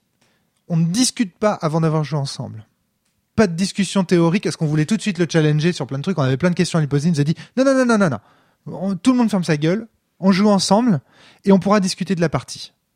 On verra après, euh, d'où One Shot d'ailleurs, d'où Playtest, d'où toutes ces émissions. C'est-à-dire, ça c'est du Buckley euh, Guillaume dans le Guillaume Buckley dans le dans le dans le dans le texte. Hein Donc, euh, alors pourquoi? Parce qu'en fait, pour bah, déjà, il y a transmettre un système et puis il y a vivre un système. quand on fait une partie, on joue là tous les trois, bah, on va faire une partie ensemble, on va faire un système ensemble. On va faire système tout ensemble. C'est excellent pour apprendre et comprendre le système. C'est encore mieux que de le lire dans un livre. Tu vois ce que je veux dire? On le vit Mhm. ensemble, on vit le maelstrom ensemble. Donc ça, c'est ça, c'est un premier, un premier élément. Et je pense que c'est ce qui explique la transmission du jeu de rôle classique, la transmission du jeu de rôle traditionnel. On parle du jeu de rôle traditionnel au sens où il est une tradition. Pourquoi il est une tradition? Parce que justement, beaucoup de gens, pour apprendre à jouer au jeu de rôle, n'ont pas appris dans les livres. Ils ont appris en jouant avec leurs potes. Et la première partie qu'ils ont faite, autrement dit, le premier système qu'ils ont croisé, est devenu leur système par défaut, est devenu pour eux ce qu'était le jeu de rôle, leur jeu de rôle, mon jeu de rôle, ma pratique du jeu de rôle, etc. D'où le jeu de rôle traditionnel qui se transmet comme ça, parce que c'est beaucoup plus facile de transmettre un système à travers l'expérimentation du dit système, plutôt que de devoir en écrire les règles dans un livre. Donc, quand je dis à Flavie, faire jouer à mon jeu, c'est la seule manière de l'apprendre, ça, ce serait une solution de facilité. Mais c'est pas ce que dit Flavie. Là, Flavie a dit, je veux, si je te comprends bien, je veux écrire les règles du mieux possible, sans me mettre une pression extraordinaire. Je, Je, ne veux prendre pas un être risque. certaine. Je, ne- je ne peux pas. C'est pas, c'est même pas je ne veux pas. C'est je ne peux pas être certaine que mon jeu soit mal compris. Donc, je l'écris du mieux que je peux, qu'il me satisfasse d'abord, advienne que pourra. Voilà, j'ai envie de dire, c'est, Exactement. c'est un peu le, le- le- la conclusion de ce podcast. Oui, parce que advienne à un que moment, je m'étais dit, euh, du coup, est-ce que je l'écris? Est-ce que du coup, je peux pas juste le transmettre à mes potes? Et c'est une connerie. C'est important que je l'écrive, même pour moi. Parce qu'en fait, Hmm. ça, quand ce il serait la sera... solution de facilité. Parce que quand il sera écrit, eh ben en fait, euh, bah, ce sera facile pour encore plus facile pour moi de le faire jouer. Solution de facilité, c'est dire j'ai un super jeu, je l'écrirai jamais. Et je voulais. Par contre, vous pouvez y jouer avec moi. Ça, il y a pas de problème. Mais mais je l'écrirai jamais. Ça, c'est ça pour moi, c'est une solution de facilité. Sauf bien entendu si ça fait partie du propos du jeu et compagnie et compagnie. Attention, euh, ça peut être un, un travail artistique à part entière que de faire ça, bien entendu. Mais euh, voilà, pour moi, ce serait ce serait ça la solution. De facilité. Là, non, c'est ce que tu dis, c'est juste voilà, faut faut faut pas euh, craindre. Mais dis-moi, Flavie, qui t'a mis cette pression incroyable? J'espère que ce ne sont pas ces podcasts quand même. Bah non, justement. Eh ben, j'en suis pas certain, moi. Non, justement non. En fait, euh, Je me pose la question. Je me pose la question parce que, en fait, si on y réfléchit bien, c'est en fait le fait de se contraindre sur les règles à tel point d'être sûr, etc., que la partie qu'on qu'on va jouer, c'est celle que l'auteur a voulu. Ça porte un nom dans les théories rôlistes populaires. Ça s'appelle la tyrannie de l'auteur. alors bon, on va être très clair, c'est pas ça qui m'a mis la pression. Parce que la tyrannie de l'auteur, je l'ai sur la tyrannie de la transmission tous les jours à mon, à mon boulot. Je voulais pas répondre, mais en gros, c'est le fait d'avoir eu trop de discussions dessus avec trop de gens différents. Qui ne connaissaient pas mon travail. D'où l'indétermination de la transmission. En fait, ces gens n'ont pas compris ce que je voulais faire avec mon jeu. Ils m'ont tous donné plein de conseils. Sans savoir ce que je voulais faire. Des fois même sans que je veuille des conseils. C'est pour ça, tu vois, que nous, dans les podcasts de la cellule, on veut que l'auteur nous dise ce qu'il veut transmettre. On essaye. C'est pour ça qu'on essaye le plus possible de jouer avec Et lui pour chaque savoir. personne a des idées bien différentes de ce que doit être un jeu de rôle en fonction aussi de tout ce qu'il a lu. Et du coup, à chaque fois, ils me donnaient leur idée du jeu de rôle parfait. Et parce que moi, je voulais faire de mon jeu. C'est pour ça aussi qu'on a cette règle essentielle quand on écoute les retours de dire vous avez le droit de parler, mais en tant qu'auteur, j'ai le droit de ne pas vous écouter. Et c'est pour ça que tout à l'heure, je parlais de détruire ce déterminisme de l'écriture du jeu. Parce qu'en fait, il y a plein de règles tacites sur qu'est-ce que c'est qu'un, comment on doit écrire un jeu, qu'est-ce que c'est un jeu de rôle, etc. dont on ne se rend même plus compte. Et je pense qu'en fait, je décide de dire fuck à ces règles et d'écrire ce jeu comme j'en avais envie.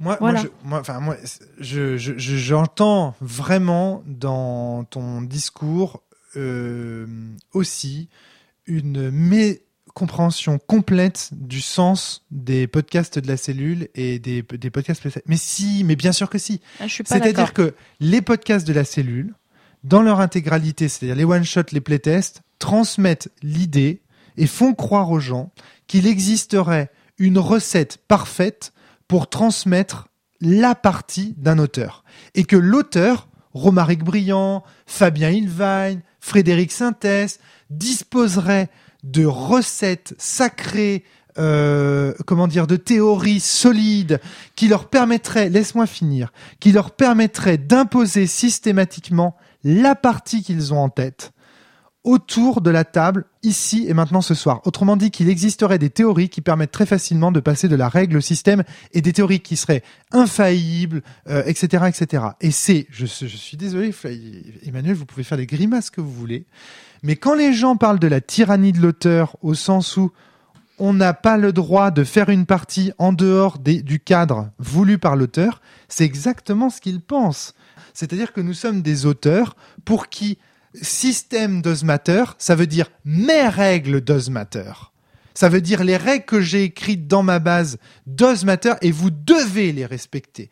Quoi qu'il vous en coûte, quoi, vous pouvez, euh, vous devez les respecter. Ça, c'est une façon d'interpréter le, notre travail. Je suis désolé, Fly, que, que, Emmanuel, que vous le vouliez ou non, c'est une façon d'interpréter notre travail qui est fausse, bien entendu, qui n'est pas la bonne façon de l'interpréter, mais qui existe. Alors Et- moi, je vais même aller plus loin. Je vais même dire, en fait, au-delà même de ce que j'ai dit, le fait que tout le monde me donnait des conseils et tout, il y a une raison, en fait. Si tout le monde m'a donné des conseils sur ce jeu, même quand j'en demandais pas, c'est euh, la représentation du courant indé dans les esprits. Ah, mais ça, c'est très important. C'est-à-dire que comme ça va être un jeu indépendant, parce que j'ai pas du tout envie de me faire éditer, euh, du coup, il y a cette idée que quand tu vas sortir un jeu indépendant, quelque part, tu es représentatif du, jeu indé- du courant indépendant. Et donc, il faut surtout pas que tu sortes une merde, parce que sinon, en fait, tu vas justifier le fait que les, entre guillemets, pros valent mieux que nous. Donc, en fait, quand tu parles d'un jeu, etc., il y a plein de gens qui te tombent dessus en disant surtout faut que tu fasses ça, surtout faut que tu fasses ça, surtout faut que tu fasses ça. Mais fuck Eux, ils se sont jamais posé la question, les pros, de savoir ce qu'ils devaient faire ou pas. Ils avaient leur, euh, la façon dont ils, dont ils faisaient leur truc habituellement, et puis, puis voilà quoi. C'était les auteurs qui souvent se posaient des questions, ils étaient breakés. Bref, je vais pas rentrer là-dedans, mais c'est cette pression qu'on nous met quand on est indépendant, genre, bah du coup maintenant tu représentes euh, ce courant. Et ça, ça, oui, ça, ça m'a bloqué. hein. Alors que précisément, C'est les censé lui donner de la liberté. tout l'inverse. C'est-à-dire que théoriquement, si on écoute tous les podcasts de la cellule euh, dans lesquels nous intervenons, systématiquement, que ce soit Fabien ou moi, parce que Frédéric intervient moins souvent, mais quand il intervient, c'est pareil, on dit systématiquement, au contraire, que le but de l'indépendance, c'est d'explorer un maximum et dans un maximum de directions différentes. Donc c'est tout l'inverse de ce que tu es en train de dire là. Euh, Bah oui, mais je sais bien, mais c'est comme ça que je l'ai. c'est tout l'inverse. C'est justement, euh, c'est justement. Mais ce qui est marrant, c'est que tu le vives comme ça. C'est ça qui est très intéressant. Mais de toute façon, il y a des raisons si je supporte pas la censure. Il y a des raisons si dans mon boulot je supporte pas quand on me met des liens ou des règles ou des trucs. Je ne supporte pas ne pas être entièrement, totalement libre. Et, euh, et le fait qu'on, voilà, que qu'on puisse me dire attention, ah et tu vas représenter euh, quelque chose. Juste, moi je peux pas. Moi je peux pas. hein. Moi il y a quelque chose en moi qui crie ah des chaînes, ah au secours. Je sais pas possible quoi. Là le fait d'avoir euh, réfléchi à tout ça, moi me permet de dire hé hé, je m'en fous, fuck. euh, si je te l'écris en vert, j'ai le droit, je m'en fous quoi. Enfin, euh, Mais ce qui est j'ai très besoin d'une c'est totale liberté. je trouve que ce qui te bloquait dans cette histoire, c'est l'idée qu'il y aurait des règles parfaites. C'est la perfection qui te bloquait. C'est-à-dire qu'il y aurait le saint graal des règles parfaites. Règles parfaites Pas des règles parfaites, comme mais qu'il faudrait viser. Enfin, que, en gros, il pourrait y avoir une transmission parfaite. voilà, c'est ça, qu'il pourrait y avoir une transmission. Mais ça, Mais c'est impossible. Personne le défend. Et ce qui est fou, c'est de voir que toi, ça t'est bloqué pour faire des jeux, mais que ça bloque des tas d'auditeurs de la cellule. C'est ça, moi, qui me fait halluciner. C'est-à-dire que c'est parce qu'on décortique des jeux dans des émissions one-shot et playtest, etc., qu'on dit qu'il y a des jeux géniaux et compagnie et compagnie, ça donne l'impression, ça met la pression à des auteurs. Ils se disent mais du coup euh, euh, il faut que mes règles elles soient parfaites pour convaincre, euh, tu vois, pour euh, etc etc. Non, ce ne sont pas les règles qui doivent être parfaites. C'est le système. Et le système, c'est quoi? C'est une, exemplification des règles à un moment donné uniquement. Ça veut dire que ce qu'on juge dans One Shot, ce ne sont pas des jeux. C'est un système tel qu'il a été mis en place ce soir, ici et maintenant. Et c'est ce qui nous a fait nous prendre des tas de shitstorms. Mais ça, il nous en a fallu des podcasts pour le comprendre. Néanmoins, comme tu le disais Flavie, les podcasts du passé aujourd'hui, à mon avis, transmettent cette peur de l'incompréhension de la règle, etc. Tu vois, le- tu vois le, le, le point fly? Donc je pense que c'est important d'en parler là. Parce que justement, c'est... c'est, Oui, mais c'est pas une raison pour dire qu'on peut pas transmettre de jeu. Voilà, c'est ça. Mais oui, mais tu vois, entre. Mais oui, mais il y a qu'un pas, si tu veux. Si t'as envie, si, si tu te sens aller. Bah oui, oui, enfin oui, évidemment. Évidemment, voilà. Point. Le pragmatisme de Quine Oui, oui, sauve beaucoup de choses, moi, je trouve. Emmanuel. Ouais, sans vouloir euh, non plus extrapoler sur le ton, ton ressenti, Fly. Mais euh, est-ce qu'il n'y a pas un moment aussi avec cet énorme bagage théorique où euh, où on non, je vais pas dire on parce que je suis pas encore dans la, la belle catégorie des créateurs, mais euh, Moi non plus, techniquement. que J'ai rien sorti. que vous vous êtes interdit un certain lâcher prise. Et euh, Moi, je me suis jamais interdit un lâcher prise. Hein. T'en- pour en témoigner, je me suis Oh jamais oui. interdit ce d'écrire quoi eu que ce envie soit. d'écrire. J'ai toujours fait ce que je voulais. En fait, moi, tout, depuis tout à l'heure, je sais pas si vous avez remarqué, mais je parle de déterminisme sur l'écriture du jeu. Ouais, mais moi, je- moi, j'ai la sensation que la cellule transmet euh, des, des, justement, des peurs liées à la règle Eh parfaite ben, et compagnie. en fait, moi, ce que j'essaye de dire depuis le début du podcast, c'est aussi d'avoir lu plein de jeux, en fait. Au même sens que quand j'avais vu plein de films, que je- quand j'ai vu plein de films de cinéma, j'avais le cinéma en tête. Hmm. Là, j'ai lu plein de jeux de rôle, j'avais des écritures de jeux de rôle en tête. Notamment Dogs in the Vineyard, pour pas le nommer, même s'il a beaucoup vieilli. Oui, mais l'écriture n'a pas vieilli. Hein. Oui, l'écriture n'a pas vieilli. Et du Il est coup, tellement j'avais. analytique de Oui, bah oui, bah oui, mais il y a une raison si j'aime ce jeu. On dirait un Euh, philosophe analytique. oh, ouais. Mais en fait, c'est parce que les philosophes analytiques sont de tradition anglo-saxonne et que si tu lis les anglo-saxons, ils écrivent tous comme ça en fait. hein. Dans la presse, Et euh, dans euh, la en sciences, en anglais, dans euh, les anglais, écrivent tous comme ça. En anglais, tu peux avoir tellement de richesse avec une préposition. Bref, on va pas rentrer là-dedans. Mais, euh, mais voilà, moi, c'est que j'avais en tête un déterminisme ce- sur ce que doit être, sur comment doit être écrit un jeu de rôle, et que du coup, quand les autres me donnaient des conseils, je les prenais. Tu vois ce que je veux dire? C'était Mm. en lien avec ce déterminisme-là. Emmanuel. Mais euh, il y a un truc qui, qui me paraît hyper, euh, hy- hyper important et hyper impressionnant. Du coup, c'est que là, Fly, tu, tu es dans euh, ce tour de force de, de créer directement quelque chose qui, euh, justement, t'a- t'a- t'arrives, où tu es en train de, de couper avec tout un déterminisme. Et euh, en fait, je, je trouve ça, je trouve ça hallucinant, quoi. C'est inventer mais- une nouvelle couleur d'un coup, mais vra- vra- vraiment au sens où euh, tu, tu sors de ton arc-en-ciel et et euh, et Ouais. en fait, pour le coup, du coup, je me, je me dis, mais ouais, qu'est-ce qu'il faut qu'on aille chercher au fond de nous pour arriver à faire ce truc-là, pour arriver à à, à- à bazarder toutes les idées qu'on a de, du jeu de rôle, toutes les idées qu'on peut avoir du roman, toutes les idées qu'on peut avoir de l'art ou de la vie en général. Et enfin, ouais, je suis un peu en train de me prendre une claque là. Alors juste un truc, Emmanuel, toujours avec Flavie. C'est-à-dire moi, depuis que je connais Flavie, et je dis pas ça parce que c'est ma femme, c'est tout, j'ai toujours vu ça chez Fly. Le premier essai de son jeu de rôle qu'elle a créé, le passage, j'ai lu l'introduction du jeu, j'ai fait putain, ce n'est pas un jeu, c'est un putain d'article théorique. On en a parlé ensemble avec Flavie, c'est devenu un podcast, le podcast sur le cinéma. Le podcast d'aujourd'hui, pareil. C'est-à-dire en fait, à chaque fois, le jeu de Flavie, pour moi, enfin, quand le- la première version que j'avais lue, j'avais dit, euh, direct, je lui ai dit, ça vaut article théorique. C'était tellement, euh, enfin, pour moi, quand elle, quand elle m'a trouvé ce truc du cinéma, moi, je me suis reconnu dedans. Ça m'a fait mal. Je me suis dit, putain, mais merde. En fait, j'aurais voulu être réalisateur de cinéma, j'aurais voulu être metteur en scène de théâtre, j'aurais voulu être écrivain, et je suis rôliste. Tu vois? Et donc, tu vois, et en fait, elle, à travers le- l'article de Fly, je me suis reconnu à fond. C'est-à-dire le mec qui peut pas être réalisateur de cinéma parce que c'est pas, c'est pas à sa portée, c'est pas à son moyen, donc il va faire sens. Alors qu'en réalité, il aurait mieux fait de, de faire directement un film. Tu vois ce que je veux dire quelque part. Ça, ça a été ton premier, ton premier essai sur le passage. Introduction. Tu prends ça déjà dans la gueule. Je trouvais ça génial à tel point qu'on en a fait un podcast. Maintenant, je sais pas si le, est-ce que l'introduction là restera dans ton. Je sais pas. Je sais pas. non pense que j'en ferai une à propos de ce qu'on vient de dire. Est-ce que, est-ce que ça veut dire que tu vas donc donc c'est pas la première fois. Elle en est pas, elle en est pas à son à son coup d'essai si tu veux là-dessus. euh. donc est-ce que là cette fois-ci la claque viendra de cette histoire de transmission? En tout cas voilà, c'est sûr que c'est très intéressant. C'est très intéressant et ça nous pousse. Enfin moi en tout cas en tant que diffuseur de ces podcasts, en tant qu'animateur du podcast, ça me pousse aussi à une certaine remise en question parce que oui, moi j'ai un idéal en fait. Et cet idéal, c'est celui qui est en train de piétiner Flavie depuis le début de cette émission.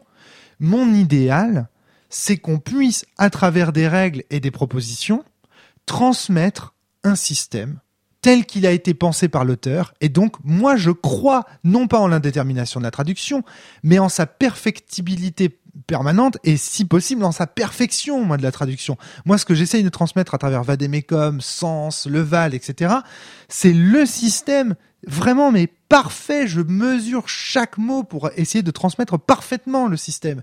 Et ce qu'est en train de dire Fly là, c'est, eh ben, je suis désolé, mon petit Romaric, mais ça, tu pourras jamais être sûr. tu pourras jamais être sûr, tu arriveras jamais. Et ceci dit, je garde une certaine lucidité en parlant d'idéal. Je dis c'est mon idéal. Je ne dis pas que c'est ce qui est le cas. Parce que ça, ce serait extrêmement prétentieux. D'une part, selon moi, ça voudrait dire que j'aurais trouvé le langage parfait. Et d'autre part, ce n'est pas le cas, je le vois, je l'observe. Vademecum a eu des incompréhensions, Sans en a, etc., etc. Et puis ça me pose aussi des questions autour de Fabien Invine. Quand Fabien Invine dit rechercher le langage de Babel, le langage parfait qui permettrait aux êtres humains de communiquer directement les uns, est-ce qu'il n'est pas précisément en train de se heurter à ce problème de l'indétermination de la traduction et en train de nous dire il existe une solution qui est le langage de Babel? Et donc tout ça, forcément, tu vois, ça résonne avec euh, euh, euh, Enfin voilà, Fly, tu es mon exact opposé sur ce sur sur ce. Enfin, C'est euh, c'est ouais. pas que t'es opposé, mais C'est juste que quand, euh, quand j'essaye de créer quelque chose, ça remue énormément de choses en moi. Et qu'en fait, euh, c'est très très compliqué pour moi de, de créer sans réfléchir sur un truc. Mais c'est global, hein, même quand je crée mes cours, même quand, euh, même quand je vais faire du sport, même quand dans tout ce que je fais en fait. Et donc tout ce que je fais est une remise en question permanente de ce que je suis. Est-ce que je le fais pour de bonnes raisons? Est-ce que, enfin, tout le temps. Donc du coup, voilà. Je, du coup, je ne sais quand je disais, il sera sortira en- peut-être même pas en 2022. Comme ce que je fais est une remise en question complexe et totale de toujours tout ce que je suis. Est-ce que je peux même réussir à créer quelque chose? Mais d'un point de vue ça, pragmatique, d'un point de vue pragmatique, j'essaie, que- je, je- j'essaye. en tout cas, t'auras fait de beaux podcasts. J'essaye d'un point de vue pragmatique, mais est-ce que la façon dont je vis ma vie en étant constamment en remise en question de ce que je vis, de ce que je suis, etc., pour me permettre d'avancer, c'est une façon très chaotique de vivre, mais est-ce que ça permet de créer? Je suis pas sûre. Je suis en train de penser à des tas de choses autour du passage, mais tu vois, euh, c'est pareil, il y a une injonction à finir les jeux. Moi, je sais que moi, Fabien, euh, on est toujours là en train de dire il faut, il faut finir les jeux. Est-ce vois, que un finalement c'est pas le, le voyage, dit- c'est pas ce passage qui me plaît, Ouais, c'est pas cette réflexion. Ouais. c'est pas cette réflexion constante dans laquelle ça me met qui me plaît, plutôt que le fait de finir un jeu, tu vois. Peut-être. Le, le trésor, ce n'est pas le trésor en lui-même, c'est euh, le chemin pour, euh, pour le découvrir. Et euh, est-ce que finalement euh, le passage 6 finit du coup Est-ce que je serais satisfaite Euh, Je suis pas sûre. et, et puis derrière, euh, est-ce que ça va pas générer exactement la, la même la même chose chez les gens qui vont le jouer et notamment ceux qui avaient déjà une certaine détermination holistique? Je n'en sais rien. Et Ce serait beau. Cas, euh, auquel cas, ouais, ouais. Mais je pense pas. un- En tout cas, euh, il y, a un- il y a un truc qui me plaît quand même chez ce que dit Flavie quand même pour. euh, tu laisses la porte ouverte quand même, c'est-à-dire que tu dis il y a une détermination de la traduction, mais j'ai la sensation que ça ne suppose pas qu'il existe une traduction parfaite quand même. Il n'existe pas une traduction parfaite. Tu Non, pourras, si, peut-être, mais tu peux pas le savoir. Tu peux pas savoir tu peux si pas c'est celle-là. Voilà, mais ça c'est différent, tu vois. Il peut y avoir, il peut y Ça, avoir une différent. traduction parfaite, mais tu pourras pas savoir si c'est le cas. Et Mais- peut-être même un jour, tu auras cette traduction parfaite devant toi, et tu verras autre chose qui te donne, euh, qui, qui semble contredire cette traduction parfaite. Et tu la quitteras parce que d'un point de vue pragmatique, de toute façon, ce que dit Quine, c'est qu'il faut toujours, euh, toujours, euh, toujours chercher plus loin. Il y a une raison si cet auteur il m'a, il m'a touché. Je veux dire, euh, Ouais. C'est tellement Wittgensteinien. Ah, Là, je suis désolé, mais ça me fait vraiment beaucoup penser à Wittgenstein. J'ai l'impression qu'on est en train de regarder la même pièce, mais avec deux faces Des yeux différentes. différents. Ouais. C'est hallucinant. C'est-à-dire que tout ce que tu dis, je pourrais le dire d'une autre manière. Enfin, avec Et ça nous euh, amène pas aux mêmes conclusions. Non, parce que, mais non, mais parce que pourquoi? Parce que ta quête à toi, là en l'occurrence dans ce podcast, c'était de faire un jeu de rôle. Moi, ma quête à moi, c'est de transmettre un système de façon parfaite. Tu vois ce que je veux dire? Moi, ma, Oui. ma quête à moi, c'est la perfection. Alors que toi, ta quête à toi, c'est de finir quelque chose en ayant Qui conscience. Et pour le finir, tu as besoin d'avoir conscience qu'il, de toute façon, il ne sera pas parfait. Moi, c'est complètement l'inverse. Pour finir une chose, j'ai besoin, au moment où cette chose est publiée, de me dire, il est, elle est parfaite. Quitte à revenir à chier dessus dix ans plus tard, comme je le fais avec Sens Renaissance en permanence dans ces micros. Mais au moins, le jour où Sens Renaissance est sorti, j'étais content de moi. Je me disais, ce jeu, il est parfait, il va révolutionner le jeu de rôle, euh, etc. Et je le fais systématiquement. Chaque fois que je finis un jeu, je me dis, c'est bon, là, j'ai fait le jeu qui va. Je sais que c'est, enfin, quelque part, au fond de moi, je sais que c'est pas le cas. Tu vois ce que je veux dire Mais j'ai besoin de cette conviction pour sortir un jeu. Toi, ce que tu nous dis, c'est, moi, c'est tout l'inverse. J'ai besoin au contraire de la conviction que ce sera jamais parfait pour me dire que je peux le finir. Tu vois Et ce que je veux puis, dire? En fait, je dois aussi t'avouer quelque chose. C'est que j'ai l'angoisse d'avoir une fin. Parce qu'en fait, c'est tellement intéressant de chercher Ah. que le fait de me dire que ce sera pas parfait me Ouais. donne la possibilité de finir parce que ce sera pas une vraie fin. Je pourrais reprendre autre chose après. On va parler du fait que tu finis jamais euh, les grandes sagas que tu commences, comme l'épouvanteur, euh, ce genre de choses. non, je peux pas. Par exemple, là actuellement, euh, j'attends. euh, pourtant, euh, je suis arrivée presque à la fin, hein, les derniers Anne Rice sur la chronique des vampires, mais je refuse de finir ce livre. C'est impossible. Je le finirai quand le prochain sortira. C'est pas de- possible. Ça m'évoque aussi le fait que la fin d'un quelque chose et la finalité de quelque chose, ça se dit pareil. Parce que ça, c'est la, c'est la. En fait, si je finis ce livre, pour prendre l'exemple de Ça Lestat, tue. si je finis ce livre, en fait, je, je finis en fait la, la fantaisie autour, les fictions que je m'imagine, la suite que j'imagine. Je, Mais non, mais c'est, je peux pas faire ça. Mais oui, c'est tellement cohérent. C'est-à-dire que vu que ton intimité, vu que ton ta, la Flavie qui nous maîtrise des parties de jeu de rôle n'est pas encore terminée, vu qu'elle n'a pas encore fini de nous maîtriser des parties de jeu de rôle, elle ne peut pas finir son livre parce qu'elle n'est jamais sûre à 100% qu'elle ne va pas trouver faire meilleur système dans une semaine, deux semaines, trois semaines. Et tu vois, tu vois, c'est ça le truc. Finir le passage, ce serait quelque part te finir en tant que MJ de jeu de rôle. Ce- ce Et serait- c'est pour ça que ce pragmatisme euh, m'aide parce que je me dis que ce sera pas la fin. Ouais, Parce que c'est trop triste d'arrêter de réfléchir. Ouais je, je comprends. Mais tu vois, enfin, on va jusqu'au bout de la, de, la, de, la, de la démarche et de ce que tu veux transmettre. On voit que ça va au-delà du système Oui. de jeu. C'est pour ça que je dis que de toute C'est façon, quel que soit toi-même. tes- Quand je parle de l'exhaustivité, il m'est impossible d'être exhaustif sur l'intégralité des choses que je veux transmettre. Je sais pas possible, mais je pense que c'est vrai pour n'importe quel jeu. Non. Moi, par exemple, j'estime avoir transmis, j'estime tellement avoir transmis parfaitement ce que je voulais dans Vademecum, même si, par ailleurs, Antoine Morgan tout à l'heure m'a montré qu'il manquait des choses dans ce jeu, ou Jérémy euh, Klein, que je salue au passage, qui, euh, que, que tu vois, j'étais tellement sûr, tu vois, à la fin de Vademecum, je me suis dit, c'est le jeu parfait dans la mesure où il transmet parfaitement le Vademecum tel que je l'imagine. Tu vois ce que je veux dire? Je m'étais dit que c'était parfait. C'est On pour m'a ça montré que par la suite que c'était pas le cas. quand Mais tu voilà. dis qu'on qu'on a l'impression que bon, avec Wittgenstein et Quine, on a les mêmes idées, mais qu'on n'arrive pas au même euh, au même point, c'est clair. Enfin, Oui. on a le on a la- le même constat et et c'est moi, pas j'ai la même besoin de l'impression d'avoir, tu vois, j'ai besoin de cette, même si c'est pas une certitude, parce que moi, c'est ça que je vois dans ton exemple, c'est que tu dis, euh, on n'est jamais certain d'avoir transmis parfaitement son travail. On n'est jamais certain d'avoir transmis son travail. Moi, ça, je suis sûr de ça. C'est-à-dire, ce que tu dis là, j'en suis sûr. Mais j'ai l'espoir. Et c'est ça le truc, c'est que moi, je garde la foi qu'il existe quelque chose comme le jeu parfait. Tu vois ce que je veux dire? Alors c'est que mon moi, moteur. ça ne m'intéresse plus. Ce qui m'intéresse, c'est la recherche qu'il y a autour. Mais regarde, et c'est tellement corrélé avec autre chose. Rappelle-moi déjà quelle de quelle religion tu es, Flavie. J'aime pas trop en parler. Tu ne crois pas dans le Dieu de la perfection, Pas le du Dieu tout. qui est un, le Dieu qui est tout. Donc tu n'es pas comme moi. Et je ne suis plus athée. Je ne prétends pas être déjà catholique. quelques années. hein. Je n'ai pas voté François Fillon, contrairement à ce que pourraient laisser penser certains posters dans cette pièce. Mais j'ai gardé la.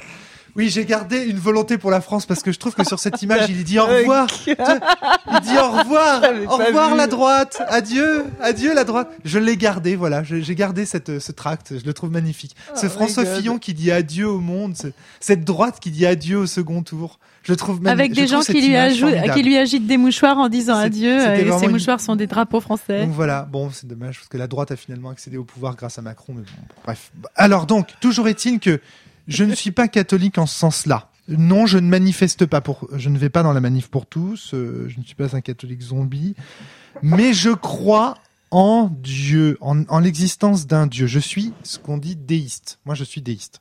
Toi, pas du tout, Fly. On est d'accord. Hein, je suis Wicca. Ben, je suis sûr que ça, tu vois, cette conviction, ces deux convictions-là, elles, elles se, elles se elles rentrent aussi en jeu dans ce qu'on attend d'un jeu. Voilà. Moi, j'ai la sensation que la recherche de l'idéal, c'est une condition pour, euh, pour, euh, pour avancer, pour s'enrichir, etc. Et Frédéric Synthèse, quand je l'ai rencontré, il me disait, non, non, mais c'est tout l'inverse. C'est le doute, au contraire, qui permet de faire avancer la, la recherche. Je suis peut-être plus là-dedans. Et voilà, et je pense que tu es plus de l'école euh, de Pictavienne, euh, parce que moi, je, moi, je, moi vraiment de ce côté-là, pour moi en fait, c'est la certitude qui se fracasse en fait sur la certitude d'autrui. C'est euh, le combat euh, des, des, des, des certitudes qui et peu importe si elles se brisent, tu vois, mais j'ai la conviction que c'est avec des convictions et des certitudes qu'on fait avancer les choses. Et d'autres diront non non, c'est avec le doute, etc. Mais là encore, n'est-ce pas la face, enfin les deux faces, pardon, d'une même pièce? Et alors, euh, si en plus c'est un contenu fictionnel malléable, alors là, il y a des milliards et des milliards de faces. On sait qu'il est indéterminé et compagnie. C'est une autre histoire. Voilà, voilà. Ça y est, t'es débloqué? Euh, C'est pas comme ça que tu vas finir ton jeu. Je, je crois que c'est nous qu'elle a débloqué là, excuse-moi. mais- Je sais pas si je suis débloquée, mais euh, du coup, je passe dans une nouvelle partie de euh, d'écriture du jeu. Est-ce que ce sera la dernière? Ça, j'en sais rien. Mm. Eh bien, bon courage en tout cas. J'espère, euh, si vous avez bien compris, chers auditeurs, auditrices, vous aurez compris que j'espère que ce jeu ne s'arrêtera jamais, qu'il ne sera jamais fini. Donc c'est assez paradoxal. Je dois l'encourager à ne jamais finir ce jeu, parce que moi, à titre personnel, j'aimerais bien qu'elle continue à nous maîtriser des parties de jeux de rôle. Mais en tout cas, voilà, si t'arrives à, à finir euh, ce jeu, ce qui, ce qui paraît assez contradictoire, c'est bizarre, mais... On verra. Parce que ça, c'est pareil. Je suis désolé, je vais relancer le podcast, mais finir un jeu, est-ce possible si ce jeu euh, est imparfait, tu vois? Oui. Au contraire. Parce que de toute façon, d'un point de vue pragmatique, ce n'est plus la question. De toute façon, il sera. imp- Je ne saurais jamais s'il est parfait ou pas. Pour moi, un jeu n'est jamais fini tant qu'il n'est pas parfait. Moi, c'est même pas la question. Est-ce qu'il me plaira à moi? Est-ce qu'il me permettra de faire à peu près ce que je veux? Bon, écoute, Solipsis, il est temps de d'enlever nos masques, je crois. Chacun Sans compter euh, l'évolution constante de ce jeu et de ce mois. Ouais. Et euh, d'ailleurs, The Game is over. Euh, Tu n'es pas le président, tu n'es pas le premier ministre. Pas anglais, encore, pas encore, mais quand t'es... enfin, c'est peut-être un projet de carrière qui pourrait aider beaucoup. Que, que, qui, qui sait ce que le Brexit donnera hein, euh, Voilà, des têtes vont peut-être tomber. Mais c'est vrai quoi, il y a, il y, a, il y a cette idée en plus que quand on le regarde, euh, quand on regarde dix ans en arrière, euh, donc euh, il y a ce- ce- toute cette, euh, ce, ce doute-là aussi. Moi, ça me fait regarder dix ans en arrière euh, la cellule et puis je me dis putain, qu'est-ce qu'on a pu raconter comme conneries? Ou même si on n'a pas raconté des conneries, on les a dit avec des certitudes, euh, avec des choses qui ont pu On égarer. était des Bon, vieux cons avant d'être des Remettons, jeunes. re- non, des remettons, jeunes les choses, en remettons les choses en contexte. Moi, je suis désolée. euh, à l'époque où on a découvert ça, c'était ouvrir, euh, ouvrir une boîte magnifique de réflexion, etc. On y allait avec la fougue de la jeunesse, et encore aujourd'hui, on y va avec la fougue. Et c'est ce qui fait aussi qu'on avance, et c'est ce qui fait que nos théories, elles ont évolué, c'est ce qui fait qu'on évolue. Et je me prends, enfin, je ne, je m'excuserai jamais d'avoir pris le risque de parler dans un micro. Oui, non, non, bien sûr, non, non, mais non, mais par contre, c'est ça peut être triste. Par contre, tu vois, alors de solliciter chez chez des gens des incompréhensions, enfin, c'est c'est triste. Par Mais exemple, c'est je suis dû à c'est- Je l'expliquais tout à l'heure, hein, sur ça, C'est- ça lié à l'indétermination de la transmission. Ouais. C'est parce que quand tu crées un truc en te disant ça y est, c'est fait et que et finalement il n'est pas compris, il y a un côté extrêmement frustrant. Et c'est ce côté-là que du coup, ce- en prenant conscience de ça, tu dis bah de toute façon c'était inévitable. Il y a forcément des trucs qui seront incompris. Mais ça vaut pas le coup du coup de se dire que c'est pas le que ça vaut pas le coup d'essayer. Il faut au contraire essayer. Eh bien, nous allons continuer d'essayer dans cette saison de la cellule et les prochaines. Merci Flavie pour ce podcast de fou furieux. À très bientôt Salut. tout le monde. Merci Emmanuel. Portez-vous bien. à bientôt. Et surtout, jouez bien, c'est ça qui compte.